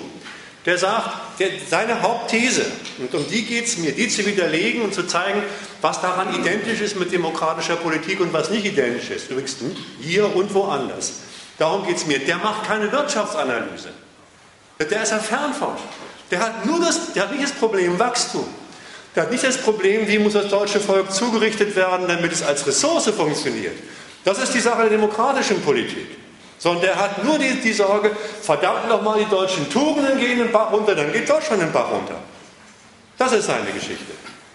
Also da müssen wir dann, wie gesagt, mein Thema heißt Sarrazin, dass der Nationalismus sich sonst auf allen Feldern auf, ausdrückt, auf dem politischen, auf dem ökonomischen, Pisa auch. Ne? Warum war Pisa ein Skandal? Nicht, weil man festgestellt hat, dass ein Drittel der, der, der, der heranwachsenden Nach des heranwachsenden Nachwuchses äh, nicht lesen und schreiben kann nach neun bis zehn Jahren Schule, sondern dass wir im Vergleich mit anderen Ländern so schlecht abgeschnitten haben. Diese Verdrehung, das ist die nationalistische Brille. Leistungsvergleich scheint noch zu verharmlosen zu sein. Es geht ja um nationalistische Konkurrenz.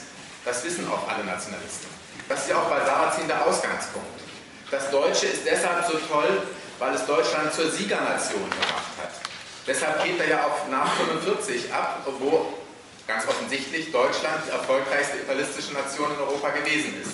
Und von da ist doch als ein Nationalisten immer Nationaltum und Sieger in der Konkurrenz sein, sozusagen mehr oder weniger schon identisch.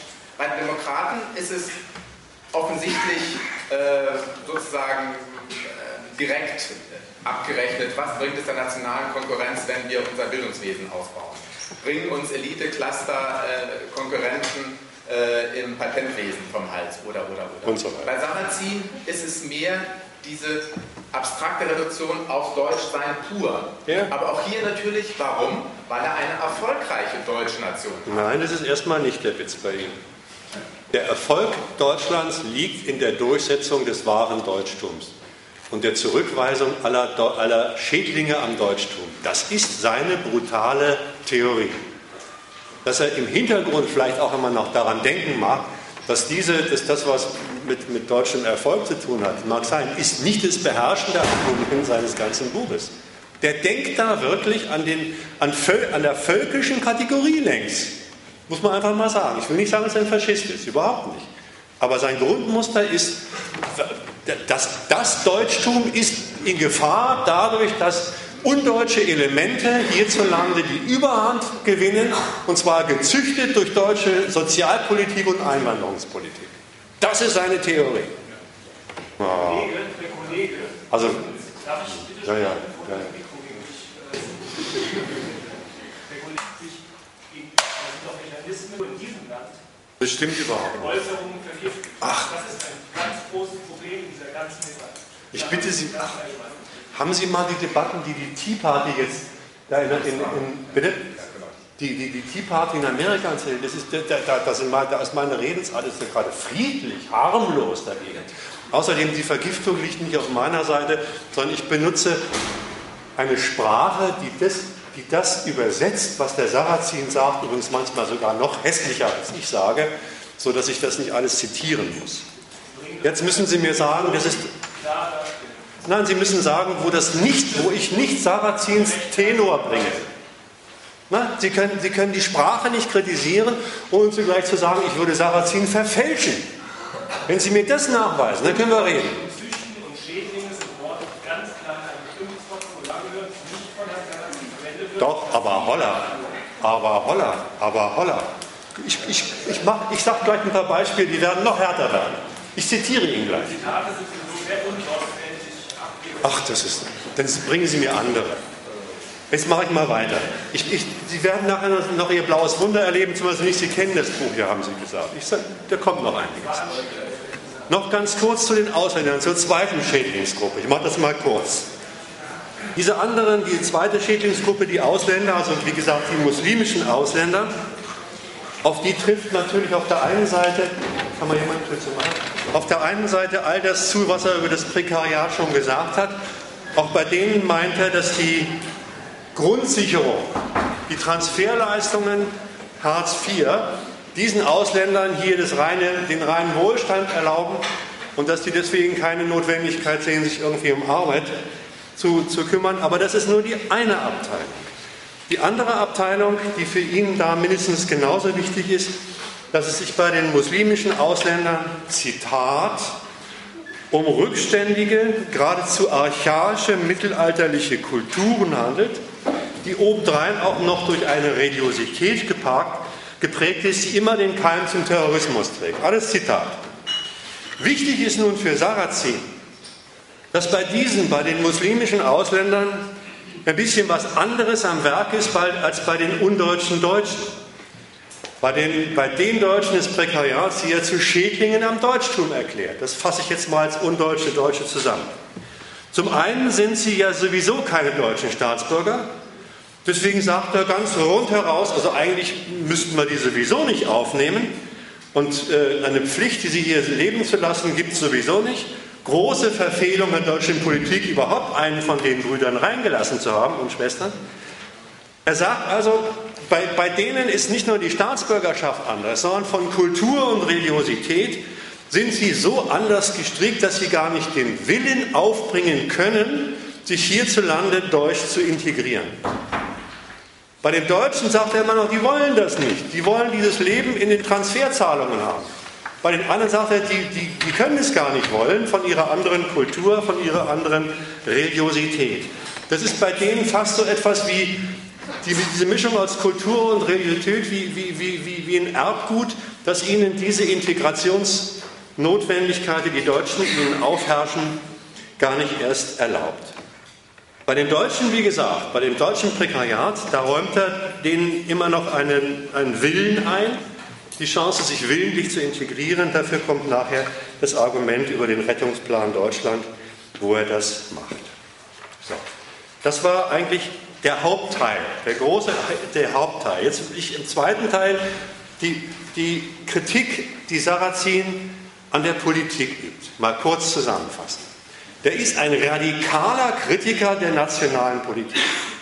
Das, was er dem Prekariat, dem deutschen Prekariat und den Ausländern, den muslimischen Ausländern vorhält, das kritisiert er an denen, die verachtet er auch für Integrationsunwilligkeit und Integrationsunfähigkeit. Aber verantwortlich macht er dafür die nationale Politik. Zitat, es führt ein gerader Weg von der Grundsicherung zu den Parallelgesellschaften der Migranten und der deutschen Unterschicht. Von der Grundsicherung ein gerader Weg zu den Parallelgesellschaften der Migranten und der deutschen Unterschicht. Das ist Zitat Mara, Sarrazin. Seine Kritik wirft also der Politik nichts weniger als nationale Pflichtvergessenheit vor. Eine härtere Kritik kann man sich eigentlich gar nicht vorstellen. Er sagt, diese Sorte Einwanderungs- und Sozialpolitik, mit der vergeht sich deutsche Politik am deutschen Auftrag, das Deutsche hochzuhalten und die deutschen Schädlinge zurückzuweisen. Das ist die zentrale, die zentrale Kritik, äh, dass er natürlich die beiden Abteilungen von Politik die Einwanderungspolitik und die Sozialpolitik der deutschen demokratischen Parteien falsch bestimmt, will ich nur mal eben kurz andeuten. Die deutsche demokratische Sozialpolitik hat es zurzeit eben mit folgender Lage, es ist ja schon angesprochen, zu tun. Insgesamt ist hierzulande für die Mehrheit aller Bürger, das geht nochmal auf deinen Hinweis, der Lohn längst abgekoppelt von der Frage, ob er den Lebensunterhalt der Menschen tatsächlich garantieren kann. Deswegen die ganzen Debatten immer über das Abstandsgebot. Wenn heutzutage es heißt, mit Arbeit, mit 10, 20, 30 Stunden Arbeit kriegt man nicht mehr das, was hierzulande selbst als Existenzminimum festgehalten ist, dann ist das ein Beleg dafür, dass Einkommen, Verdienst und Lebensunterhalt längst entkoppelt worden sind. Immer neue Arbeitslose oder immer neue Niedriglöhner die muss man ja auch eigentlich zu dem, wenn, es, wenn diese Differenz nicht mehr hin, wenn, wenn Differenz zwischen Arbeitslosigkeit und Beschäftigung darin aufgehoben ist, dass beide eigentlich nichts, in vielen Bereichen beide nicht mehr das haben, was sie zum Leben brauchen. Dann ist die Zahl, die Zählen der Arbeitslosen so eine, so eine, so eine blöde Kategorie. Da muss man eigentlich zählen, wer hat eigentlich hier noch überhaupt von denjenigen, die verdienen, noch das, was man braucht, um sein Leben zu finanzieren. Und da wären wir ein bisschen, ziemlich bisschen oberhalb von, von, von äh, 3 Millionen. Der Niedriglohnsektor, ich weiß nicht, ob jemand weiß, ich glaube... Ungefähr 20 Prozent, einer der höchsten in ganz Europa. Ja, der höchste in ganzen, ganz, kannst du es in absoluten Zahlen sagen? Die Berliner Zeitung schreibt heute von 8,6 Millionen Arbeitslosen Ja, okay, gut, danke. Ich, Nehmen wir die Zahl, ob sie jetzt stimmt, aber jedenfalls ist es mindestens doppelt oder dreifacher von dem, was als Arbeitslosigkeit ist. Die Kategorie Arbeitslosigkeit hat eigentlich ihren Dienst aufgegeben. Und das ist das Problem, mit dem die Sozialpolitik, die demokratische Sozialpolitik sich, sich, sich äh, äh, rumschlägt. Hinzu kommen natürlich noch, dass immer mehr Jugendliche, ich weiß nicht, ob du auch an die gedacht hast vorhin, äh, nach der Hauptschule gar keinen, gar keinen Arbeitsplatz mehr finden. In Berlin ist das Problem besonders, besonders prekär. Damit geht die nationale demokratische Sozialpolitik so um, dass sie ständig neue Existenzminima festlegt, Hartz IV dazu irgendwelche Arbeit, sei es gemeinnützige, erpresst, sodass die Differenz auch von daher aufgehoben wird. Hartz IV, müssen irgendwas tun, kommen mit ihrem Geld nicht über die Runden und diejenigen, die regulär beschäftigt sind, kommen mit ihrem Lohn auch nicht über die Runden. Kurz, die Sozialpolitik hat das Problem, die kapitalistisch überflüssig gemachte Volks, Volksmassen irgendwie dazu zu bewegen, dass sie sich in ihrer Restlage als Prekariat einrichten, ohne zu stören, obwohl sie kaum wissen, wie sie äh, den nächsten Monat existenziell überleben. Das heißt, aktuelle Sozialpolitik nimmt bei der Sicherung Nation, des nationalen Standes der Konkurrenz, bei der Sicherung von Standortkonkurrenzerfolg in Kauf, dass in zunehmendem Maße dieses Prekariat aus Beschäftigten und Unbeschäftigten passiert. Die stehen gar nicht auf dem Standpunkt, das müssen wir abschaffen. Die sagen, das ist eine leider notwendige Begleiterscheinung dessen, was wir für den nationalen Erfolg Deutschlands tun wollen.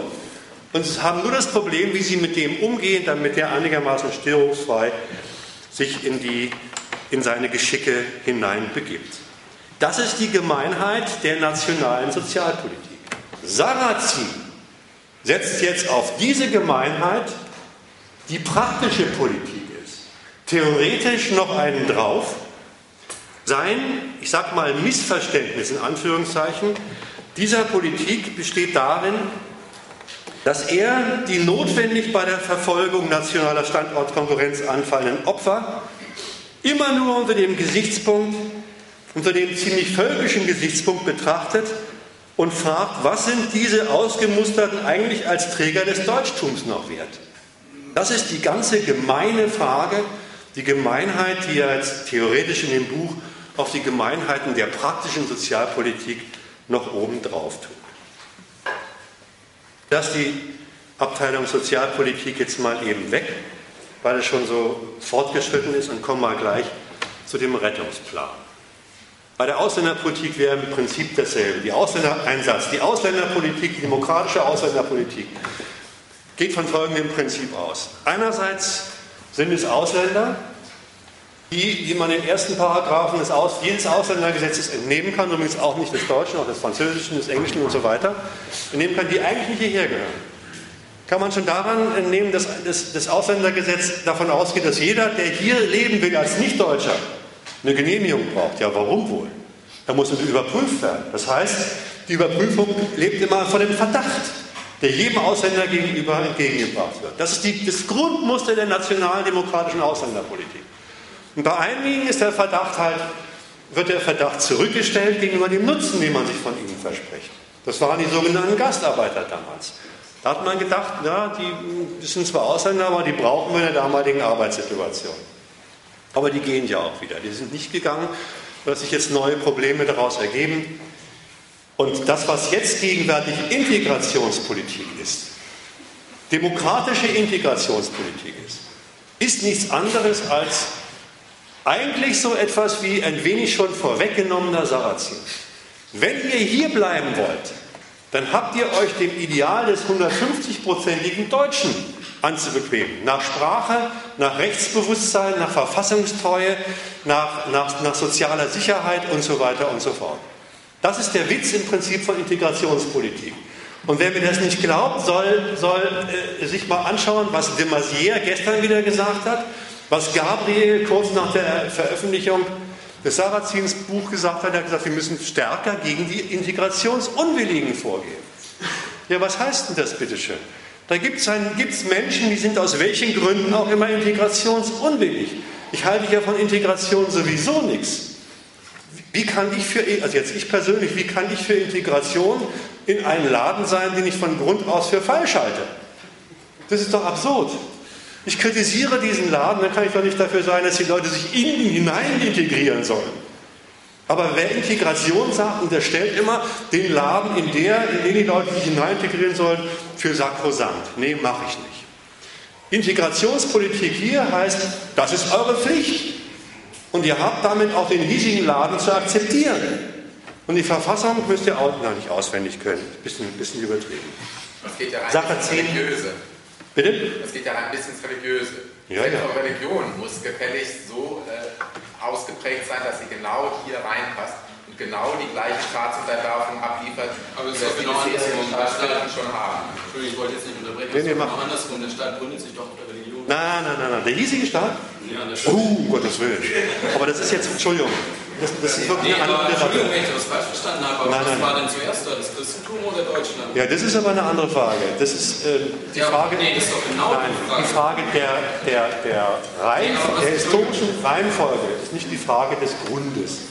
Die beiden Sachen muss man auseinanderhalten. Aber das Ja, führt das wirklich ist zu jetzt mal weit. beiseite gestellt, aber Ja. was ich eigentlich sagen wollte, ist, ähm, es gibt auch einen Grund dafür, warum der Staat möchte, dass sie sich und das jetzt nicht, damit die Ja, Leute klar. funktionieren, sondern damit das ganze System funktioniert. Und da habe ich das Gefühl, ähm, die ganze Debatte läuft eher auf die Kritik am System als an Sarrazin.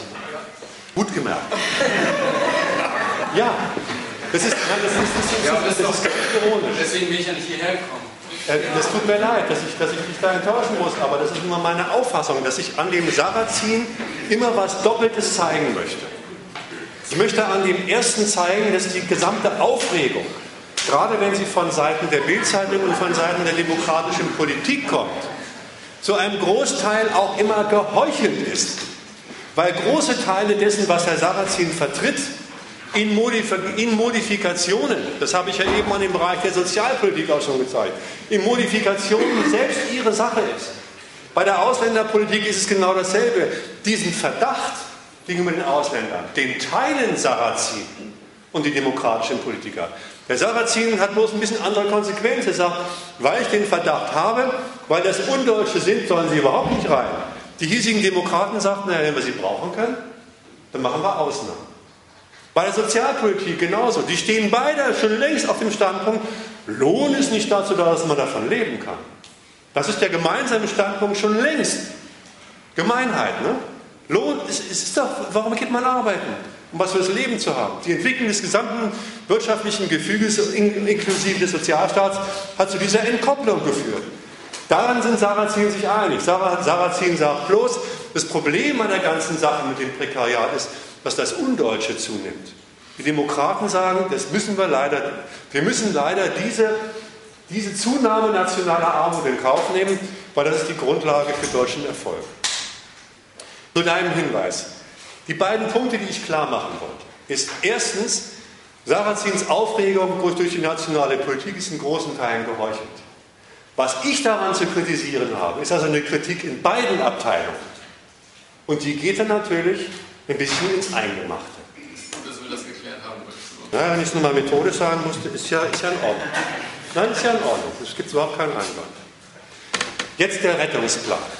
Der Sarrazin legt vor einen Rettungsplan, wie er Deutschlands Verfall aufrechterhalten, wie er Deutschlands Verfall aufhalten will. Meine Abteilung 3. Nochmal ein schönes Zitat, wogegen er sich wendet. Was wird in Deutschland geschehen, wenn das deutsche Volk, jetzt Atem anhalten, still dahin scheidet? Wird man dann hier mehrheitlich Türkisch sprechen? Müssen dann auch alle deutschen Frauen Kopftücher tragen und so weiter? Alles, was er jetzt macht, alles, was er jetzt macht, vorschlägt, nicht macht, vorschlägt, das nimmt sich zunächst wie eine sachliche Radikalisierung der herrschenden demokratischen Sozial-, Ausländer-, Bildungs- und Familienpolitik aus. Ist es auch eine Radikalisierung, aber immer mit diesem kleinen Akzent, dass Erfolg, wie gesagt, nicht als nationale ökonomische Ressource, sondern nur in ihrem Volkstum erhalten will. Machen wir zunächst die Ausländerpolitik. Da will er zunächst den Zuzug von Ausländern, besonders den von Muslimen, gegen den Zuzug von russischen Juden und so weiter hat er nichts, radikal unterbinden. Für die hier lebenden Muslime, die hier nach deutschem Gesetz geduldet werden müssen, laut Sarrazin auch, gilt, dass sie eine Leistung vollbringen müssen, die sie eigentlich nicht vollbringen können. Die müssen sich assimilieren, obwohl er vorher gesagt hat, die können sich gar nicht assimilieren. Wie heißt seine Lösung?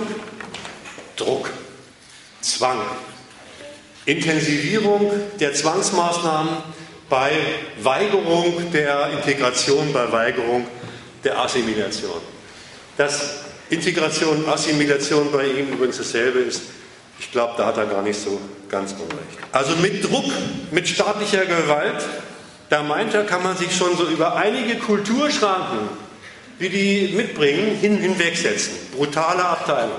Entweder man kriegt sie mit Druck und mit Zwang und mit Gewalt zum Deutschtum, oder man muss sie so arm machen, so arm halten, dass sie von alleine das Weite suchen, weil sie dann die Rechnung aufmachen. Naja, so, so äh, schlimm war es in meiner Heimat ja wirklich nicht, wie ich es jetzt hier treffe. Die Intention seiner Sorte Sozialpolitik setzt auf germanisierende Wirkungen, germanisieren ist ein Wort von mir, von Disziplinierung per Entzug von Transferleistungen und Sozialisierung durch Arbeit. Diese beiden Abteilungen, Disziplinierung durch Entzug von Transferleistungen und Sozialisierung durch Arbeit treiben den Deutschen das undeutsche Leben, das vorhin ja so blumig geschildert worden ist, und die undeutsche Sittlichkeit seiner Meinung nach aus. Dann ist es Schluss mit der spätrömischen Dekadenz, das kennt man ja von Westerwelle.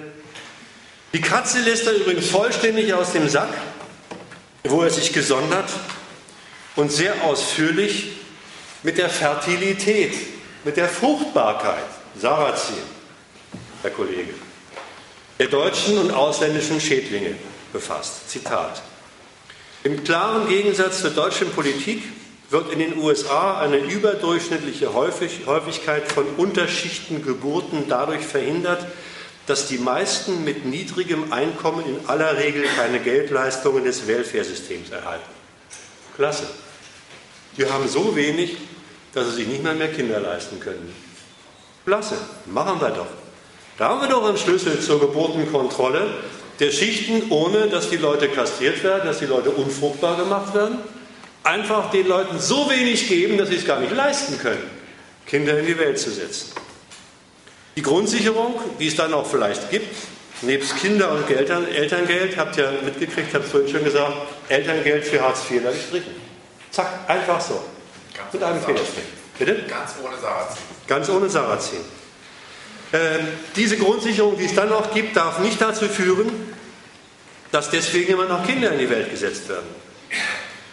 Solche, wie er es nennt, Geburtsprämie, Sarazin, gehören also rigoros nach amerikanischem Muster abgesenkt, wenigstens aufpassen für den unerwünschten nationalen Nachwuchs. Umgekehrt beim erwünschten nationalen Nachwuchs. Zitat. Es könnte beispielsweise bei abgeschlossenem Studium für jedes Kind, das vor Vollendung des 30. Lebensjahres der Mutter geboren wird, eine staatliche Prämie von 50.000 Euro ausgesetzt werden. Die Prämie, und das wird die Klippe sein, Zitat Sarrazin, dürfte allerdings nur selektiv eingesetzt werden, nämlich für jene Gruppen, bei denen höhere Fruchtbarkeit zur Verbesserung der sozioökonomischen Qualität der Geburtenstruktur besonders erwünscht ist. Nämlich für jene Gruppen, ich sage es nur mal, weil der Kollege mir, mir, Faschismus, mir faschistisches Vokabular vorgeworfen hat, nämlich für jene Gruppen, bei denen höhere Fruchtbarkeit zur Verbesserung der sozioökonomischen Qualität der Geburtenstruktur besonders erwünscht ist. 389 folgende in seinem Buch. Irgendwie könnte einem da schon die Spucke wegbleiben. Wenn man nicht, wenn man nicht wüsste, dass eine ganz ähnliche Absicht vor ein paar Jahren von Frau von der Leyen in ihrer letzten Legislaturperiode als Familienministerin mit dem Elterngeld verfolgt wurde. Da hat sie gesagt, endlich bekommt die Anwältin mehr als die Anwaltsgehilfin und endlich kann auf diese Art und Weise die Anwältin Karriere in der Elite mit Kinderwunsch verbinden. Das ist nichts anderes als das, was der äh, Sarrazin über die Prämien, die fallen bei ihm ein bisschen höher aus, für, die, äh, für den erwünschten Nachwuchs ausgesprochen hat. Was aber tun, wenn das Prekariat trotz der Absenkung der Grundsicherheit vom ungeschützten Vögeln einfach nicht lassen will? Was tun? Da hat er auch einen Vorschlag. Lesen mal ein bisschen mehr vor. Nach der Geburt, empfiehlt er, werden Mütter bei Hausbesuchen angeleitet, wie sie mit dem Nachwuchs umzugehen haben. Wenn das Kind das passende Alter erreicht hat, drei Jahre, zwei Jahre, kann Krippenbesuch empfohlen werden. Das ist immer so höflich formuliert. Der Kita-Besuch ohne Fernsehen vom dritten, spätestens vierten Lebensjahr an wird bindend. Die Schule wird vom ersten Schuljahr an als Ganztagsschule geführt. Freizeit- und Sportangebot, Hausaufgabenbetreuung eingeschlossen. Fernsehen und Computer gibt es in der Schule nicht. Schuluniformen sollten obligatorisch sein. Bis Ende des zweiten Schuljahres muss das Kind fließend lesen können. Praktische Fächer für leistungsschwächere Kinder sind obligatorisch. Ganztagsschule so organisiert, dass die Kinder zu Hause neben dem Wochenende allenfalls noch den Feierabend verbringen. Einüben von Sekundärtugend, Schulschwänzen wird nicht geduldet. Jetzt der Schluss. Die Eltern werden für jede unentschuldigte Fehlzeit mit empfindlichen Geldbußen belegt. Diese werden mit den Transferzahlungen auch dann verrechnet, wenn dadurch das sozioökonomische Existenzminimum unterschritten wird. Da bleibt kein Auge trocken. Soweit zu dem, was der Kollege gesagt hat über die konstruktiven Geschichten. Das ist kein Konzept einer Bildungsreform, was er vorstellt. Das ist kein Konzept, das wie in den letzten Jahren die Bildungsreform bloß Bildung, bloß PISA-Mängel beseitigen will. Ihm geht es darum, dem deutschen Schulwesen für seinen nationalen deutschen Bildungsauftrag überhaupt erst ein deutsches Fundament zu verpassen. Wenn der Nachwuchs aus diesen Schichten denn durch Familien- und Sozialpolitik nicht unterbunden werden kann, muss er von Anfang an dem undeutschen Milieu der Familie entzogen und im Erziehungswesen unter deutscher Staatsaufsicht kaserniert werden. Was bildungspolitisch so bekannt klingt, Kitas, Ganztagsschule, Förderunterricht, ist der Sache nach bei Sarrazin immer ein bisschen was anderes. Die Erziehung hat bei Sarrazin dann die Aufgabe, primär den Nachwuchs, vor allem den Nachwuchs der Unterschicht, allererst den nationalen Volkscharakter aufzuprägen, der notwendig ist, damit sie das deutsche Schulwesen äh, im, im Sinne wahren Deutschtums absolvieren können.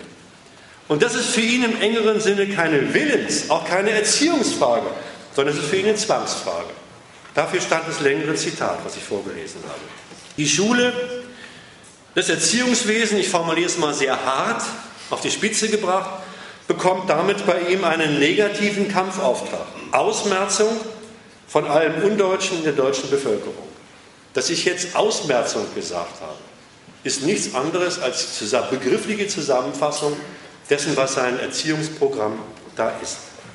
Nicht mehr die Familie ist für ihn also die Keimzelle des deutschen Volkes, sondern nur noch die Familie der integrierten Mittel- und Oberschicht. Und das schließt ein, dass er rigoros sehr viele Freiheiten, sehr viele, ich sag mal, hierzulande funktionale Freiheiten der bürgerlichen Gesellschaft, gerade im Bereich des Privatlebens, außer Kraft setzt. Elternzuständigkeit für Kinder, Erziehung der Kinder als Privatsache, einfach alles außer Kraft gesetzt. Dass das andere deswegen noch längst nicht gut war, ist eine andere Geschichte, aber setzt da einfach mal so die bürgerlichen Freiheiten da außer Kraft. Auf der anderen Seite, auf der einen Seite beteuert er zwar, dass es jeder Einzelne selbst entscheiden muss, Zitat, ob er es für wertvoll erachtet, Nachkommen zu haben, hält aber dagegen den Standpunkt der Reproduktion des deutschen Volkes mit seinem unverwechselbar wertvollen Volkscharakter und ruft deswegen, das ist jetzt eine Kapitelunterschrift aus, mehr Kinder von den Klugen, bevor es zu spät ist. Mehr Kinder von den Klugen, bevor es zu spät ist. Das ist brutale Selektion über Geburtenpolitik. So, jetzt ich habe ich noch einen ganzen vierten, noch einen kurzen vierten Teil über Debatte. Ich würde erst mal sagen, ich weiß nicht, wie lange wir bleiben können, dass ich erstmal hier eine Zäsur mache. Und dass wir erstmal diskutieren, dass wir dann, wenn noch Zeit ist, diesen kurzen Teil über die Kritik an der gesamten Debatte über Sarrazin noch nachfragen. Mache ich erstmal hier eine Zäsur und wir, wir streiten mal weiter. Jetzt die Debatte von eben nochmal fort. Aber es ist doch so, dass, dass es ein Deutschtum sein nicht das Wirtschaft. Richtig. Aber den Eindruck habe ich gar nicht. Also ich kann es gar nicht so trennen. Verstehe ich das? Ähm, natürlich will er. Nee. Das ist noch weniger. Das, es, es taucht zwar an drei, vier Stellen in seinem dicken Buch, tauchen mal Zusammenhänge zwischen Sicherung des nationalen Volkstums und, und Ökonomie auf. Die sind aber dermaßen äh, unterbelichtet und spielen eine so geringe Rolle gegenüber denjenigen Abteilungen, wo er wirklich sagt, Erhaltung des Deutschtums als Zweck, dass ich meine, man muss das erstmal bei ihm darauf reduzieren. Übrigens daraus ergibt sich ja auch die ganze Differenz zur demokratischen Politik. Die sagt doppelte Funktion des Volkes. Und er sagt, du hast eine Fliege, sehr irritierend. Du hast eine Fliege im Kopf. Ja. Wer die mir wohl geschickt hat. Also das, äh, das ist so schwierig sich vorzustellen, ne? aber so ist es leider. Also was heißt das am Ende? Dann ist es dann doch wieder so eine, eine rassische Sicht, äh, Deutschtum, was ist das? man muss aufpassen mit den Kategorien Rassismus und Faschismus. Das wollte ich nur noch mal sagen. Erstmal würde ich sagen, es ist ein Fanatiker der deutschen Volkseinheit. Äh, dass, er, dass, er, dass, er, dass, dass ich mich schwer tue, ihn als Rassisten zu bezeichnen. Das liegt darin, dass er zum Beispiel innerhalb der Ausländer sortiert. Da gibt es welche, die sind als Ausländer zwar nicht deutsch, aber die sind sowas von integrationswillig. Die, die, die Russlanddeutschen zum Beispiel. Der hat er richtig ins Herz geschlossen. Ein richtig, ein richtig strammer Rassist wie die NPDler, die sagen alle Ausländer aus. Andersrum. Ähm, ein Faschist würde zum Beispiel nie richtig gute deutsche, ich sag mal in Anführungszeichen, arische Volksteile zu, für, zu, zu undeutschen Schädlingen erklären, wie er es macht. Halt. Doch, die Kommunisten. Bitte? Aber, aber nicht als Prekariat, sondern wegen ihrer politischen Stellungnahme. Aber die taucht ja bei ihm gar nicht auf. Er sagt ja, arme Deutsche, aussortierte Deutsche sind deswegen undeutsch. Da, würde, da würden die, die, diese armen Leute, da würde, die, haben die Faschisten gesagt, wer hat denn die äh, aus der Armut rausbuxiert? Die müssen wir, da entgeht Deutschland eine Ressource, die müssen wir dringend wieder in die Arbeit bringen. Da sind die, die, die, dieses Prekariat der Weimarer Zeit von den Faschisten in Schutz genommen worden. Also man tut sich schwer, und ich warne auch, Moment, ich warne auch davor, mit diesen Schubladen Rassismus und Faschismus zu operieren. Das machen Sozialdemokraten, das machen einige Linke, die, die mit diesen Schubladen nichts anderes wollen, als ihn für nicht, nicht befassungswürdig zu erachten. Die wollen ihn in eine Ecke stellen, mit dem man sich gar nicht auseinanderzusetzen hat. Das wundert mich gerade bei, wenn er diesen, diesen Artikel in der Zeit von Gabriel gelesen hat, wo er begründet, warum sie ihn aus der, aus der, aus der Partei rausschmeißen wollen. Da zeigt er erstmal auf, was der Sarrazin sagt und macht dann seine Schubladen auf und buxiert ihn rein. Rassist, Faschist, Extremist und so weiter. Aber ist überhaupt in keinem einzigen Punkt in der Lage, auch nur im entferntesten das zu kritisieren, was er sagt. Kein Wunder. Wenn er das durchgeführt kritisieren würde, wie ich es gemacht habe, wo würde er denn da landen? Das würde bei einer Kritik seiner eigenen Politik landen. Das geht natürlich nicht. Also ist das die Tour, wie er, wie er sagt, äh, äh, wir haben doch hier in Deutschland Kategorien, mit denen die äh, Diskussionsteilnehmer out of discussion gestellt werden. Raus damit. Da muss man nur sagen, Faschist, schon muss man sich nicht mehr befassen mit ihm. Das ist ein Zeichen dafür, dass die Sozialdemokratie und die übrigen deutschen Politiker äh, wirklich nicht in der Lage sind, diese Sache zu kritisieren. Okay, also das heißt also, die ökonomische Komponente bestimmt, was Deutsch, was ein gutes Deutschtum ist oder was ein schlechtes Deutschtum ist danach. Ja, aber ohne dass es der Sarrazin tatsächlich als das Produkt von Konkurrenzmisserfolgen dieser, dieser armen Menschen benennt. Ja gut, das ist ne? Aber der Sache ist es das. Ne? Das sind Konkurrenzopfer. An denen hält er nicht diesen Status fest und sagt, verdammt nochmal, die armen Schweine, die haben nichts zu leben, das Kapital hat sie rausgeschmissen oder kaputt gearbeitet. Was machen wir denn mit denen? So, jetzt richten die sich in, den, in, der, äh, äh, in diesem Wohlstand ein ohne Arbeit und werden äh, bilden undeutsche Milieus. Ist tatsächlich, ist tatsächlich nicht ganz klar, warum der Sarazin jetzt so viel Kritik kassiert hat. Also die Version an diesem Faschistereien mit den PSG, du hast ja zu Recht gesagt, äh, wo die ganzen Übereinstimmungen sind zwischen Sarazin und den normalen bürgerlichen Politikern. Aber ja. die haben sich ja trotzdem so über ihn aufgeregt, dass da ja. nur Differenzen sein. Ja. Und diese der Nützlichkeit, das überzeugt mich nicht so sehr. Also für so einen Idealist ist ja auch Demokratie. Nee, nee, das ist, ja, ja. Das, ist eigentlich der Punkt, den ich jetzt noch nachtragen wollte. Ich, ich erlaube mir das mal eben kurz zu machen, wenn das schon als, als Frage drin ist. Es ist völlig richtig, da muss ein extra Grund gehen. Ich habe es ja eben negativ gesagt, sich auf diese Art und Weise tatsächlich kritisch mit ihm auseinanderzusetzen, geht nicht. Kriegen die nicht hin, weil, weil, weil, weil denen tatsächlich der, der, der geistige, der theoretische Zugang zu der Kritik fehlt, weil das ja die Grundlage ihrer eigenen Politik ist. Die sind für nationale Identität, die sind dafür, dass diese Leute tatsächlich äh, als, als Opfer irgendwie nur betreut werden. Die sind dafür, dass die Ausländer möglichst hier, hier keinen, keinen Schaden anrichten und so weiter und so fort. Das sind ja alles die Gemeinsamkeiten dieser Politik. Was Merkel und andere und auch Gabriel stört andere, ist, das ist das Zitat, was ich am Anfang mal genannt habe, von, von, von Merkel, Sarrazin würde spalten. Was meint sie damit? Was meint sie damit? Politikerschelte von Merkel und Co. geht überhaupt nicht auf den Inhalt seines Buches. Es ist ja bloß ein Buch. Was soll denn so ein blödes Buch im Prinzip Politiker, die die Gewalt in Händen haben, die von morgens bis abends Entscheidungen treffen, so ein Stückchen ein bisschen Papier stören? Das kann es doch nicht sein. Wäre nochmal eine Ergänzung der Fragestellung von dahin. Es muss die Macht sein, die von der Debatte ausgeht.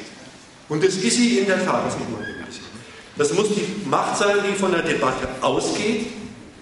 Und dabei beunruhigt die Merkel und die übrigen Parteien genau genommen gar nicht so sehr die aufgerührte und mal wieder neu von der Bildzeitung, mittels der Bildzeitung freigesetzte Ausländerfeindlichkeit für sich. Diese Ausländerfeindlichkeit, die ist ja selbst ein Teil ihrer Politik, sondern sie wird in Gestalt der Bildzeitungshetze damit konfrontiert, dass der hier gepflegte ausländerfeindliche Nationalismus der Bürger, gerade der Underdog-Bürger, ist mal die, die, die, die, witzige Geschichte, dass ausgerechnet die von Sarrazin verachteten Menschenmassen sich jetzt als Bildzeitungsleser als seinen treuesten Anhänger entpuppen. Das ist auch noch ein Witz. Dass dieser Underdog-Nationalismus sich keineswegs nur in Zustimmung zu Sarrazin erschöpft, sondern gerade von seinem patriotischen Ausgangspunkt kritisch fordernd gegen den Nationalstaat sich aufstellt oder aufstellen könnte. Diese Hartz-IV-Patrioten, der Auffassung bin ich halt, reklamieren via Bildzeitung, so als Lohn für ihre wenig honorierten Dienste bei der nationalen Politik, dass die sich doch bitte schön glaubwürdiger, gerade in Sachen Ausländerpolitik glaubwürdiger für sie ins Zeug legen sollte und sich beispielsweise aller undeutschen Schädlinge, vor allem die Ausländer, entledigt, von denen die Deutschen ja wissen, dass sie ihnen die Sozialalmosen wegnehmen. Das heißt also, die patriotische Gesinnung des Volks, gerade der unteren Abteilung, das merken Merkel und Co. werden von der Bild-Zeitung tatsächlich als eine politikkritische Macht aufgebaut. Ich erinnere daran, dass kurz nachdem die Bildzeitung sich die Sache angenommen hat, diese, einmal diese Schlagzeile gab, wenn Sarrazin Partei wäre, wenn Sarrazin Partei wäre, dann hätte er glatt 12 Prozent. Das ist das, was eigentlich stört. Wenn dieser politikkritische Nationalismus, dem, die, dem der, vor allem die Ausländerpolitik nicht weit genug geht, sich tatsächlich als politische Macht etabliert, dann stört das die politischen Kreise der Herrschenden ganz gewaltig. Das muss verhindert werden. Deswegen auch, wer ein bisschen genauer die Zeitung verfolgt hat, neuerdings die Volksparteien inzwischen ein neues, ich muss sagen, neues, altes Thema haben, nämlich das Thema, wie kann man die Gründung einer demokratischen Rechtspartei, einer demokratischen Rechtspartei, der man nicht gleich das Etikett Faschismus anhängen kann, verhindern. Das ist eine Debatte, die seit einigen Wochen tatsächlich grassiert und durch, gerade durch, durch, durch, durch Sarrazin neue, neue Nahrung bekommen hat. Das ist das Bemühen von Sozialdemokraten, von Christdemokraten, von Freidemokraten, sich dieser Strauß-Maxime anzubequemen, rechts von uns darf es keine, keine Partei mehr geben. Bitte? Hat Seehofer wieder genau wiederholt. Und wenn man weiß, was Gabriel gemacht hat, ne? Gabriel schmeißt, bemüht sich darum, den, den, den Sarrazin aus der Partei rauszuschmeißen und macht zugleich eine, eine Politik, wo die Sarrazin-Anhänger möglichst eingefangen werden. Ne, die neuen Vorschläge zur, zur, zur Bestrafung von Integrationsunwilligen, da war Gabriel der Vorreiter. Das sind alles Bemühungen, um diese, um diese von der Bildzeitung erstmal aufgebaute politikkritische Macht des Underdog-Nationalismus möglichst nicht zur Entfaltung kommen zu lassen. Das ist der ganze Punkt. So, jetzt war. Ich finde dein äh, letztes Urteil nicht ganz einverstanden, und zwar in Bezug auf äh, Urteil der Politik Ausländer identisch mit dem der Sarrazin. Also es gibt eine Ausführung, dass das eine, eine Parteienkonkurrenz ist und das ist einverstanden, dass das auch in der Hinsicht stört er. Ähm, man muss doch sagen, es gibt doch schon eine Differenz auch mit der Linie der demokratischen Parteien zum Sarrazin. Die Differenz ist doch schon die, dass das Urteil der deutschen Politik nicht ist, nicht zu integrieren. Der Sarrazin, der sagt Muslime, also da macht der Unterscheidung, Vietnamesen ja, Deutschrussen auch, aber Muslime sind nicht zu integrieren. Die sind von sich aus schädlich, die müssen weg. Das ist eine Differenz zu dem, dass die Merkel sagt, an Moscheen in Deutschland gewöhnen. Auch deutsche Imame. Das ist einfach, da ist die Linie eine andere. Die macht die Ansage, wir wollen die benutzen. Nein. Nein. Okay. Also äh, ich finde da, äh, erstens hast du, ein völlig korrektes äh, Argument gebracht, was ich auch teile. Ich habe das jetzt weggelassen, weil ich den ganzen Ausländerteil ein gekürzt habe. Das stimmt in der Tat. Sarrazin sagt, spricht Ihnen ziemlich generell den Integrationswillen an. Auf dem Standpunkt steht, steht die demokratische Ausländerpolitik nicht. Die sagen doch, wir müssen alles unternehmen, um den Willen zur Integration zu affizieren.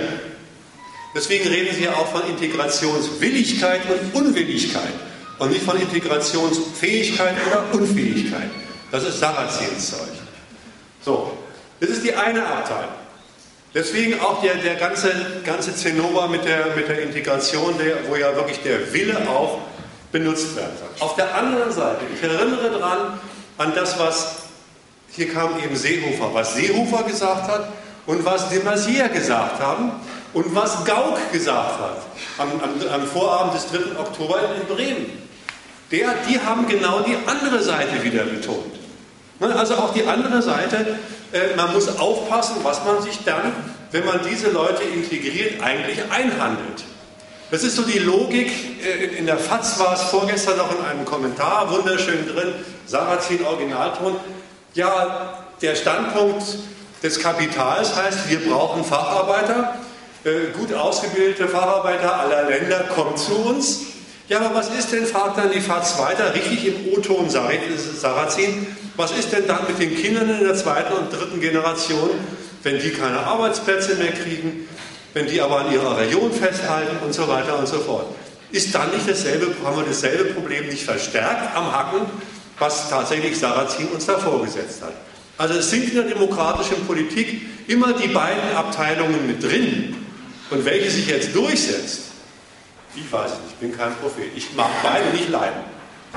Ist klar. Ja. Aber wir sind doch Kreuz. Lauter ja. Aber äh, die Leute, die da attackiert werden, die Muslime äh, wegen ihres Glaubens, das sind doch kreuzbrave Staatsbürger in ihren jeweiligen Läden mit ihrer Religion. Also das heißt, äh, die beweisen doch, dass sie. Ne? Also, also, wenn ich jetzt ein Referat über Integration gehalten hätte, dann wäre einer meiner ersten Sätze gewesen, wie, was, die sind doch integriert. Die sind doch integriert. Die leben nach deutschem Recht, die kriegen deutsche Sozialhilfe, die müssen ihre Kinder in die, in die Schule schicken, die müssen sich auf deutsche Arbeitsplätze, äh, auf Arbeitsplätze in Deutschland bewerben und so weiter und so fort. Das Einzige, was bloß fehlt, also diese Sorte Integration in das, was das ökonomische, soziale und Rechtsleben anbelangt. Um das kommen sie gar nicht drum herum, sonst säßen sie ja alle im Knast. Tun sie aber nicht. Diese Sorte Integration ist längst vollzogen. Also geht es bei der Integration von denen immer noch um was ganz anderes. Und das, sage ich wieder mal, was dem Sarrazin als einziges am Herzen liegt. Wie kriegt man nämlich bei denen die deutsche Gesinnung rein? Das ist das, was tatsächlich dann noch fehlt. Und nur wenn Sie Beweise dafür abliefern, das soll dann die Sprache sein, das soll dann einige Kenntnisse sein und so weiter, kriegen Sie auch dieses Ehrenabzeichen, den deutschen Pass. Aber du hast völlig recht. Aber das ist, wäre, wie gesagt, ein anderes Thema. Man muss ja auch. Nein, oh, jetzt weiter. Bitte lauter deine Idee. Am Anfang wird faktisch da ist, welche Gemeinsamkeiten es gibt und nicht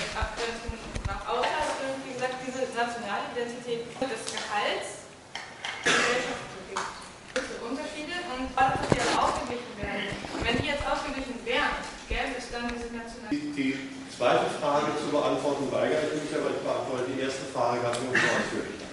Ich kann auch begründen, warum ich die zweite Frage ja, als Frage nicht, nicht so schön finde. Fangen wir mit, mal mit der, mit der ersten an. Ich habe neulich im Fernsehen bin Zeuge folgenden kulturellen Großereignisses geworden. Da haben 5000 Japaner die Oder an die Freude gesungen. Was, was ist jetzt? Beethoven. Beethoven. Ein, die lieben Beethoven. Ein deutsches hätte ich bei gesagt Volkslied. Im doppelten Sinn. Der ist in Japan beliebter als hier. Also, was ich damit sagen wollte, äh, jetzt, man mag über den Begriff Kultur streiten, aber du wirst schon an sowas gedacht haben, wie all das, was hier äh, unter Kultur fällt, Goethe, Beethoven, Heine, von mir aus auch Brecht oder was weiß ich.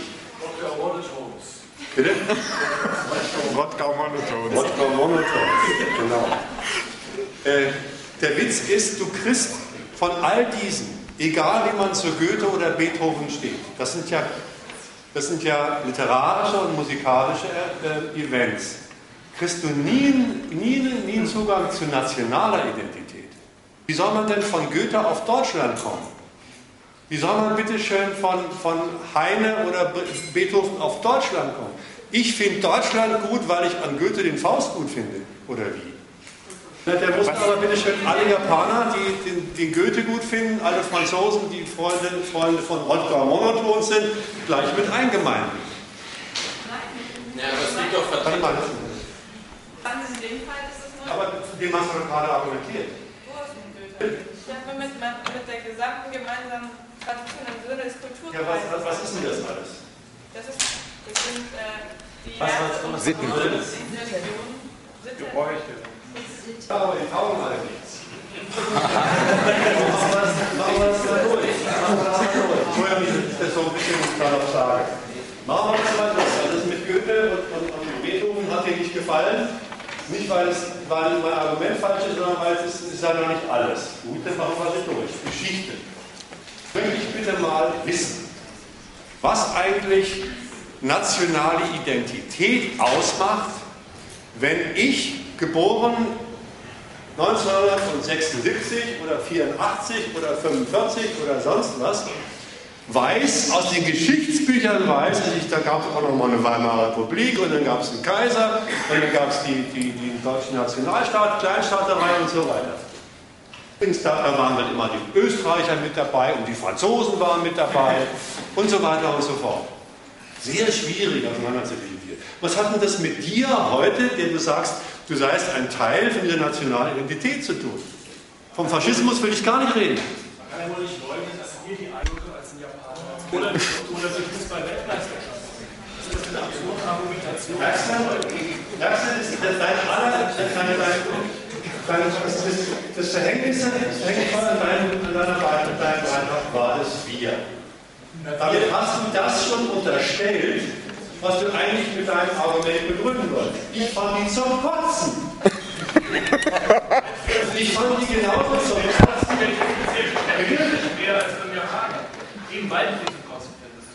Ich habe sie aber nicht als Deutscher zum Kotzen gefunden, sondern als jemand, der sich versucht, diese Sorte imperialistischer Staatenannexion mal klar zu machen.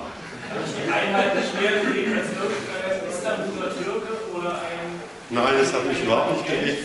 Ich habe das, hab das genauso als imperialistischen Staatsannexion. Entschuldigung. Ich habe das genauso eingeordnet als imperialistische Form der Staatenannexion, wie das in allen möglichen anderen Abteilungen auf der Welt auch passiert und wo es mich genauso ankotzt. Chronologisch verwendet. Warum haben die Deutschen die Einheitsfunktion gefunden? Also die Deutschen haben die Einheit als empfunden. Jetzt sagen warum haben die so gefunden? Warum haben die Deutschen die Einheit anders empfunden? Gehört dazu. Naja, weil es einfach heute noch trägt, wie du das mit 20 Jahren nach der Einheitsflagge. Jeder von uns das als jemand aus Istanbul ja, in Deutschland Genau. Ein Punkt an nationaler Identität, den finde ich harmlos und da möchte ich dir ein wenig recht geben. Es wird wohl es mit sich bringen, wenn man ein Ratswesen gemeinsam dass sich dort ein paar Gemeinsamkeiten nicht alle unangenehm findet und so Harmlosigkeiten wie, dass wenn man einen anderen Geschichtsunterricht gehabt hat als ein Franzose, andere Assoziationen, ausdrücklich falsch, das zu leugnen, dass es so etwas gibt und dass es angenehme und unangenehme Seiten haben kann. Falsch wird es doch nur, wenn man aus dieser vor, an einem hergestellten Gemeinsamkeit an der man auch Dinge nett finden kann, Schluss zieht, dass es deswegen richtig ist, dass man diesem Staat unterworfen ist oder an dem Staatsgebilde etwas lobt. Die Folklore-Truppe hat für sich genommen schädlich. Das hat mit nationaler Identität nichts zu tun. Bayern haben eine andere Folklore als die Ostfriesen und so weiter. Was ist denn daran national? Also alles, was du, alles, was du meinst, verweist auf Sachen, die man hierzulande nett finden kann. Da kenne ich auch einiges, hat aber alles mit Deutschen nichts zu tun. Überhaupt nicht, kein bisschen. Und außerdem möchte ich mal Folgendes noch sagen. Dein zweites Argument gefällt mir deswegen nicht, weil niemand, also ein normaler deutscher Underdog-Nationalist, ich rede nicht von den Berufsnationalisten oben, normaler deutscher Bürger, der sich für Deutschland erklärt und per Wir die Wiedervereinigung gut findet zum Beispiel, sind alles Nationalisten gewesen sonst nichts. Der. Also ja, und der nationalbewusste Mensch ist für mich genauso. Da reden wir gleich nochmal drüber. Machen wir gleich nochmal. Ich war ja eigentlich mit, wir waren ja eigentlich mit deinem Argument noch gar nicht durch. Ich will erst mal dazu was sagen. Ich habe vorhin gesagt, die nationale Identität liefert das ganze Material und den ganzen Gehalt für das nationale Bewusstsein. Darüber soll es sich herstellen. Jetzt verhält sich es aber nicht so, dass diese nationale Identität und das Nationalbewusstsein, was darauf aufbaut, sowas wie die Ansammlung lauter kleiner Sachen ist, die man hier gut findet. Das ist ja gar nicht der Fall. Diejenigen, die sich parteilich für Deutschland aussprechen und sagen, wir sind Deutsche und das ist meine nationale Identität. Aber genau das war mein Argument, dass das nicht das Gleiche ist. Okay, dann habe ich mich missverstanden. Ja, dass man deswegen aber auch Teil, den es ja gibt, nicht leugnen muss, sondern nur klar machen muss, das ist nicht die deutsche Identität. Ja, aber da sage ich nochmal, das hat mit nationaler Identität nichts zu tun. Wenn ich ja. das hier und das eine ganz nett finde, gerade dein Beispiel Folklore. Das, hat, das ist die, da haben, die, machen, die Bayern machen das. Übrigens bei den Bayern gibt es auch wieder folkloristische Unterschiede, wie ich äh, aus eigener Erfahrung weiß. und so weiter und so fort. Das gibt es ja, na klar. Ich finde auch hierzulande ein paar Sachen ganz nett. Zum Beispiel, ich kenne eine Kneipe, die finde ich ganz nett. Ich würde aber nie auf die Idee kommen, sagen, deswegen bin ich für Deutschland. So ein Quatsch. Also diese Hochrechnung, die soll man vermeiden. Und wenn du das auch gerade gemeint hast, ist ja in Ordnung. Jetzt aber nochmal zurück zu Ihrem Argument. Geschichte. Wie sollst du, bitteschön, dich identisch mit anderen fühlen, die in der, in der Geschichte, die du zum Beispiel überhaupt nicht erlebt hast, eine Rolle gespielt haben, die dir gar nicht gefällt. In der Geschichte gab es Totschläger und welche, die sich haben totschlagen lassen müssen. Das ist Geschichte. Und woraus nimmst du jetzt deine Identität? Schwierig, ne? Sehr schwierig. Sitten.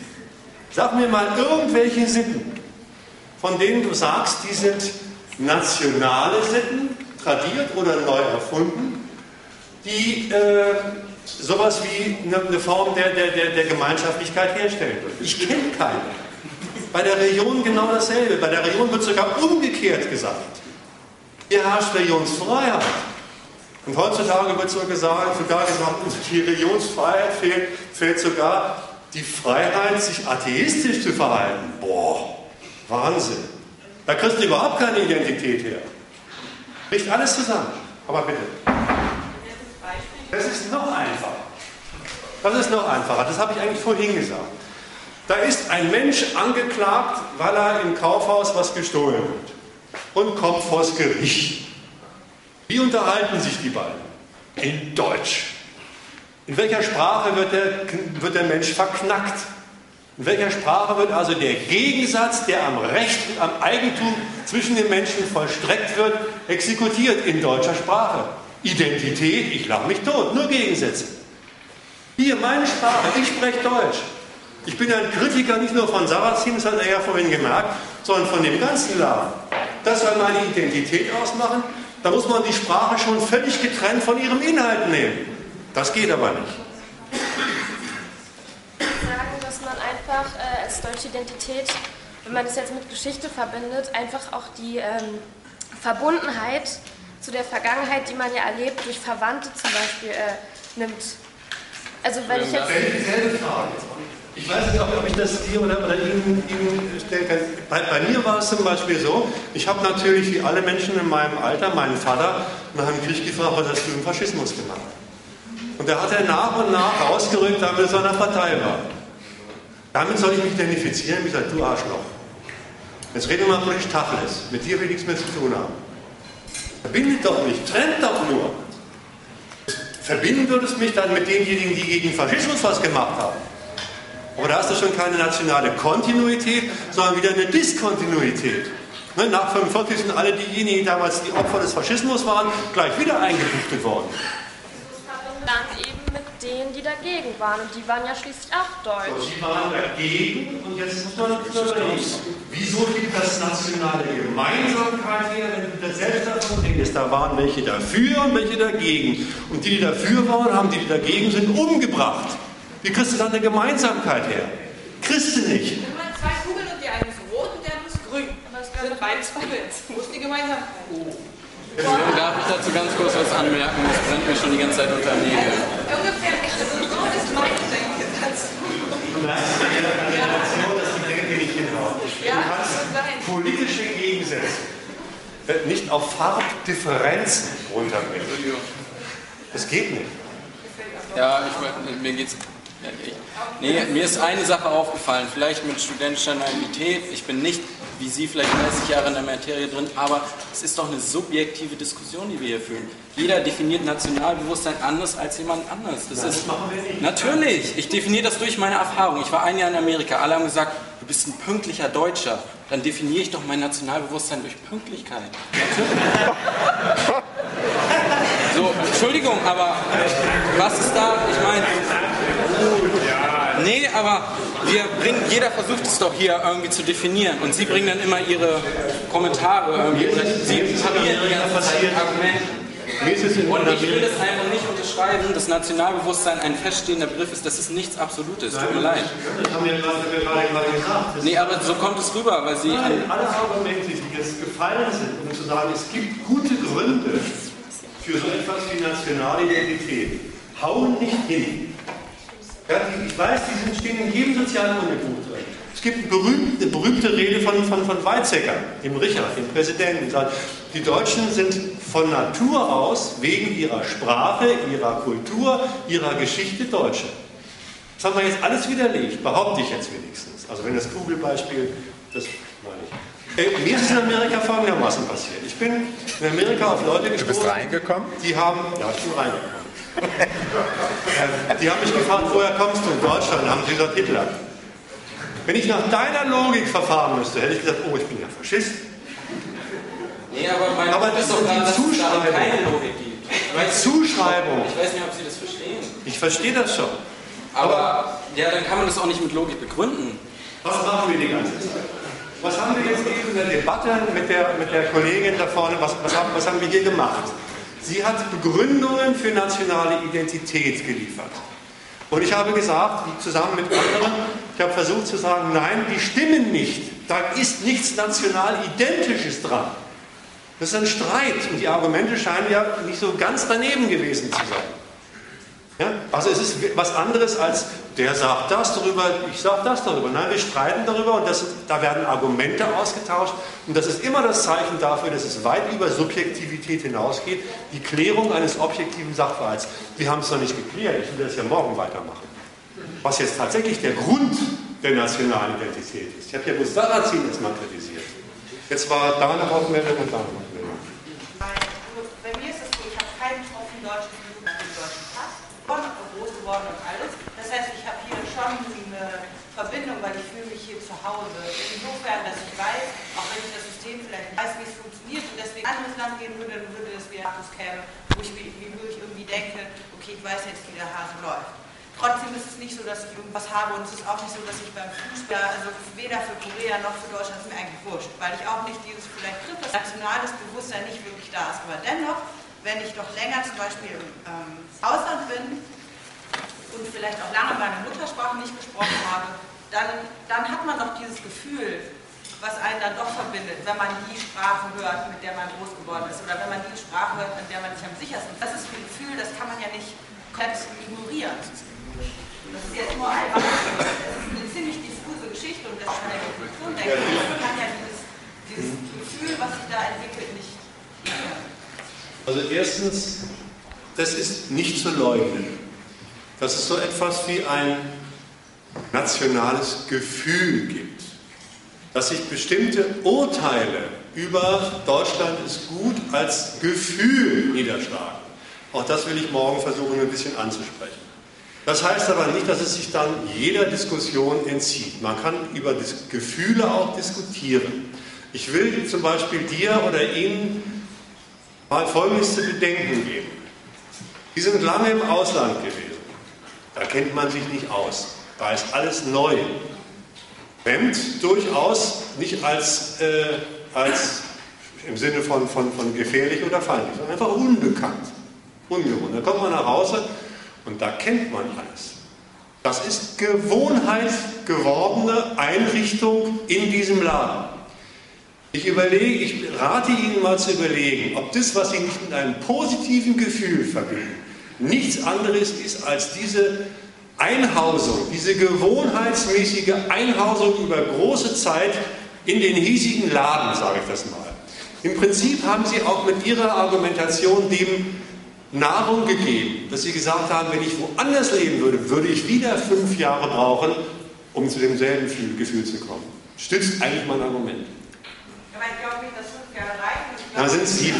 Nee, aber ich glaube, dass die Erfahrungen, die in der Kindheit gemacht werden, andere sind, als wenn ich am 30. Auch zugestanden. Auch zugestanden. Und ich glaube schon, dass es dann, dass ich dann, äh, also ich teile auf jeden Fall das Argument, was Hammerland passiert, dann hätte ich dort so eine Art Heimatsgefühl entwickelt. Dennoch denke ich, dass es dass es sich entwickelt, ist unstrittig. Aber die Frage ist nur, was ist davon zu halten?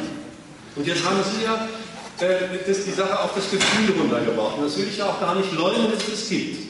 Wie gesagt, da habe ich einen ersten Ansatz gemacht. Es gibt auch noch andere Abteilungen, aus denen man, wie man über das Gefühl sagen muss. Ich will noch, vielleicht noch ein Argument zu dem, was Sie gesagt haben, sagen. Nee, das, das, das aber zu viel vorwegnehmen, was morgen machen. Das muss erst mal reichen jetzt. Entschuldigung. Anregung. Kommen Sie morgen. Ich wollte noch mal kurz zu dem, was du sagtest, was sagen. Und zwar, ja, Entschuldigung. Ähm, du hast gesagt, dass man nationale Identität nicht äh, logisch oder rational begründen kann. Das würde ja eigentlich im Umkehrschluss bedeuten, du entschließt dich dazu, einfach mal rational dir was anzueignen. Nationale Identität. Diese Rationalität schlägt sich dann im Argument nieder. Du sagst, ja, aber jeder versteht für sich was anderes unter. Dann frage ich mich oder ich frage dich, Wofür brauchst du denn dieses Abstraktum nationale Identität überhaupt noch, wenn es sowieso jeder anders sieht? nochmal, kannst du es nochmal anders vielleicht? Ich konnte dem nicht so ganz folgen. Wenn, wenn der konkrete Inhalt dessen, was sich jemand als seine nationale Identität äh, vorstellt, bei den unterschiedlichen nationalen Individuen sowieso inhaltlich unterschiedlich ist, was für einen Sinn hat dann noch die Kategorie nationale Identität? Ja, aber das ist ja das das ist ja wie so ein Kreislauf, das fängt ja wieder an. Ich habe ja gesagt, da liegt kein Sinn drin. Das ist einfach, wir sind ja schon bei dem angekommen, dass es ein Gefühl ist. So. Haben meine, das ist jetzt hochphilosophisch eigentlich, haben meine Gefühle einen Sinn. Aber die Natürlich nationale nicht. Identität, über die jetzt hier e- episch geredet wird, man muss doch mal den Konflikt herbeiführen. Kriege werden aufgrund nationaler Identität befördert. Die werden nicht anders befördert. So, das muss man mal ganz klar Naja, Kriege werden wirtschaftlich geführt. Auch das, aber nationale Identität von Nationen. Ja, aber aus welchem Grund denn? Wirtschaftliche Interessen. Ja, auch. Also, Entschuldigung. Also nein, ich wollte den Einwurf nur machen, weil ich halte den Begriff im Moment nicht so für. Also erstens meine ich, da müssten wir wirklich über, über äh, Gründe für, für Kriege reden. Konflikt, das ist umgekehrt. Ich wollte das Wort Krieg nur benutzen, um herauszustellen, Konfliktsituation. Ja, Nationalität, nationale Identität und Konflikt. So, das ist eigentlich das Thema. Aber da sind wir so weit von Sarrazin meiner Meinung nach. So ich, will, ich will nochmal dein, dein Argument, wie das bei mir vorgekommen ist und wie ich das sehe. Ich, eigentlich drehe ich das um und sage, für Kriege haben die Herrschenden ihre Gründe. Das sind politische Gründe, von mir sind auch ökonomische dabei. Das will ich jetzt gar nicht äh, drüber rechnen. So, was ist die Voraussetzung dafür, um diese politischen Interessen tatsächlich als Kriege zu führen? Da muss ein Volk dahinter sein.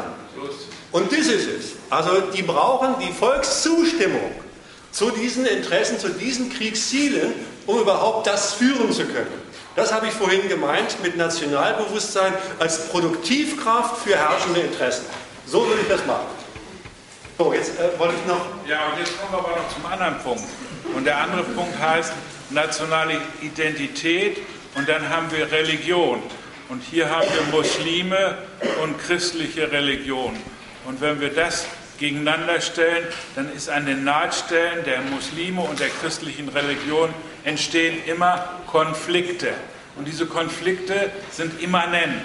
Die sind im, die sind im Kosovo da, die sind seit ewigen Zeiten da, die sind äh, die Türken vor Wien und was weiß ich. Und diese Konflikte sind, und diese Konflikte sind heute äh, nicht mehr die Türkenschlacht vor Wien und nicht mehr der Kosovo, sondern es ist heute Neukölln und Kreuzberg und andere Bezirke. Also wenn ich mir, vor, mir vor Augen führe. Ein Drittel der türkischen Armee bestand aus Christen. Richtig. Katholischer Nationalität. Also so viel zur Religion auseinandersetzen. Aber die Sache stimmt sachlich einfach nicht. Also erstens. Kosovo, Im Kosovo ist der Konflikt ja das ist eben der Denkfehler. Die Überlegung, nämlich das Runterbrechen der Persönlichkeit auf, äh, ich bin, das ist meine nationale Identität. Wir sind doch eine Prägung haben, wir leben, wo wir leben, ist ja völlig klar. Aber äh, bei dieser ganzen äh, äh, Geschichte des Christentum auf Islam treffen, allein ist doch schon Quatsch. Das passt doch darum überhaupt gar nicht. Vielleicht ein Aspekt, der instrumentalisiert wird schon aus weiß ich nicht was für Zeit. Sondern der, die, die, die, die Überlegung, dass meine Persönlichkeit und dass ich auch Gemeinsamkeiten finde, deswegen Freunde habe und so ist ja eine natürliche biologische Sache, weil ich irgendwie ein soziales Wesen bin. Aber das hat überhaupt nichts damit zu tun, dass äh, also jeder, jeder Vergleich oder Runterbrechen, das ist deutsch und das ist gut, ist eben immer, hat ein Konfliktpotenzial. Und das haben wir so oft gesehen, da dient uns vielleicht die Geschichte aus als Deutsche, dass wir da sehen können, äh, äh, oder besser sehen können, äh, was das alles bedeutet und was das hervorruft. Von daher ist es so traurig, dieses Runterbrechen wieder auf äh, meine Persönlichkeit ist, Teil meiner Persönlichkeit beschreibe ich als Deutsch. Das ist irgendwie total traurig. Ich finde, die, die, das, was eigentlich meines Erachtens der Kern der Debatte ist, an dem haben wir vielleicht jetzt zum Teil ein bisschen vorbeigeredet. Meine Position dazu ist, dass ich, ist nicht, dass ich nationale Identität leugnen würde. Überhaupt nicht. Sondern dass ich sie kritisiere. Dass aus der Nationalität, aus dem Gehalt von Nationalität sich begründete Nationalbewusstsein. Leugne ich natürlich. Haben wir doch gesehen, Schwarz-Rot-Gold überall. Leugne ich nicht, dass es das gibt, sondern kritisiere es. Die Frage ist, und das, da haben wir uns jetzt ein bisschen vorgearbeitet, gibt es für das, was nationale Identität und Nationalbewusstsein ist, eigentlich vernünftige Gründe? Das ist die Frage. Und ich bin in meiner 30-jährigen, 35-jährigen Forschung dazu gekommen zu sagen, nein, es gibt nur unvernünftige Gründe. Aber die haben wir noch gar nicht entwickelt. Das will ich morgen machen. Alle Gründe, die jetzt genannt werden, als Vernunftgründe, Sprache, Kultur, Geschichte, früher kam noch Blut dazu, Heimat, äh, Territorium, ist alles Quatsch. Da kommt man nie auf Nation. Nie. Wohl, Wohlergehen. Da muss ich auch sagen, also erstens, wer, wer, wer, wer kann sagen, mir geht es hier richtig klasse? Und wer das sagt und dann sagt, deswegen finde ich Deutschland gut, ohne sich die Frage zu stellen, wieso geht es in Deutschland mir gut und so vielen Leuten schlecht, der ist auch ein Arschloch.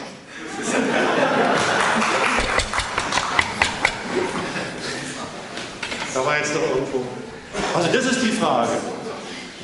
Die Zurückweisung der, der Vorstellung, dafür gibt es gute Gründe. Das ist mein Anliegen. Nicht, dass es das Zeug nicht gibt. Nein, da gibt es nur unvernünftige Gründe. Gerade für die große Masse derjenigen, die von Deutschland nun wirklich nichts haben und die mit Deutschland fahren rumlaufen. Das muss erklärt werden. Du wolltest was sagen. Achso, ja gut, ich äh, war nur eine Anmerkung eigentlich schon fertig zu Ihrer und man freut sich, wenn man mal wieder Leute trifft, die die eigentlich äh, stimmt dafür, dass man äh, Leute, die demselben Stall angehören, mit diesen Gemeinsamkeit in der Sprache bewegen. Und äh, mit den Leuten, da kann, kann auch rauskommen, äh, dass man sich über was einig wird. Aber die Gemeinsamkeit, dass man äh, einer äh, Gewalt, äh, die einem da diese Ergebnisse aufgedrückt hat, indem man sich ja nun mal einigen muss, dass man das schätzt und wichtig ist, weil natürlich, wenn man da in ausläuft und nicht weiß, irgendwie unten Manchmal, manchmal finde ich es ganz gut, dass ich nicht weiß, was die Leute sagen. Ich verstehe mich manchmal mit denen besser. Ja. Das, ja. Doch, das war, kennt man auch so. Man, da, im, Im Ausland äh, hört man plötzlich deutsche Töne oder Deutsche am Nachbartisch hören an meinem Tisch deutsche Töne. Ah, ihr kommt auch aus Deutschland. Und schon sitzen sie da und, und wird fraternisiert und sagen sie einen Satz, sage ich, mich doch nicht, was, was redet ihr denn für eine Scheiße? Da ich mich nichts zu tun habe. Oder auch die, die, die, die, andere, die andere Sache, ne? äh, im Ausland trifft man sich irgendwo in einer Bar oder am Strand oder sonst wo, lauter verschiedene junge oder ältere Menschen und dann wird die Frage gestellt, woher kommst du? Was ist das für eine Frage? Was intendiert die, so harmlos wie sie daherkommt? Was intendiert die? die? Die will erfahren, aus welchem Land du kommst. Die will die Staatsbürgerschaft erfahren. Ich habe mir angewöhnt, auf solche Fragen immer die Wahrheit zu sagen. Und gerade vom Frühstück. Oder gerade aus dem Badezimmer oder vom Strand um die mal, um diesen, diesen, diesen, diesen so, so schon gewohnheitsmäßigen Nationalismus. Der meint, er würde irgendwas erfahren oder wissen über mich, wenn er weiß, ich komme aus Deutschland. So ein Quatsch. Diese Abstraktion, die dem nationalistischen Denken innewohnt, damit mal zu blamieren. Na gut, okay, das ist aber auch alles noch. Machen wir morgen. Wollen wir erstmal damit Schluss machen? Okay, ich bedanke mich. Wie gesagt, Fortsetzung.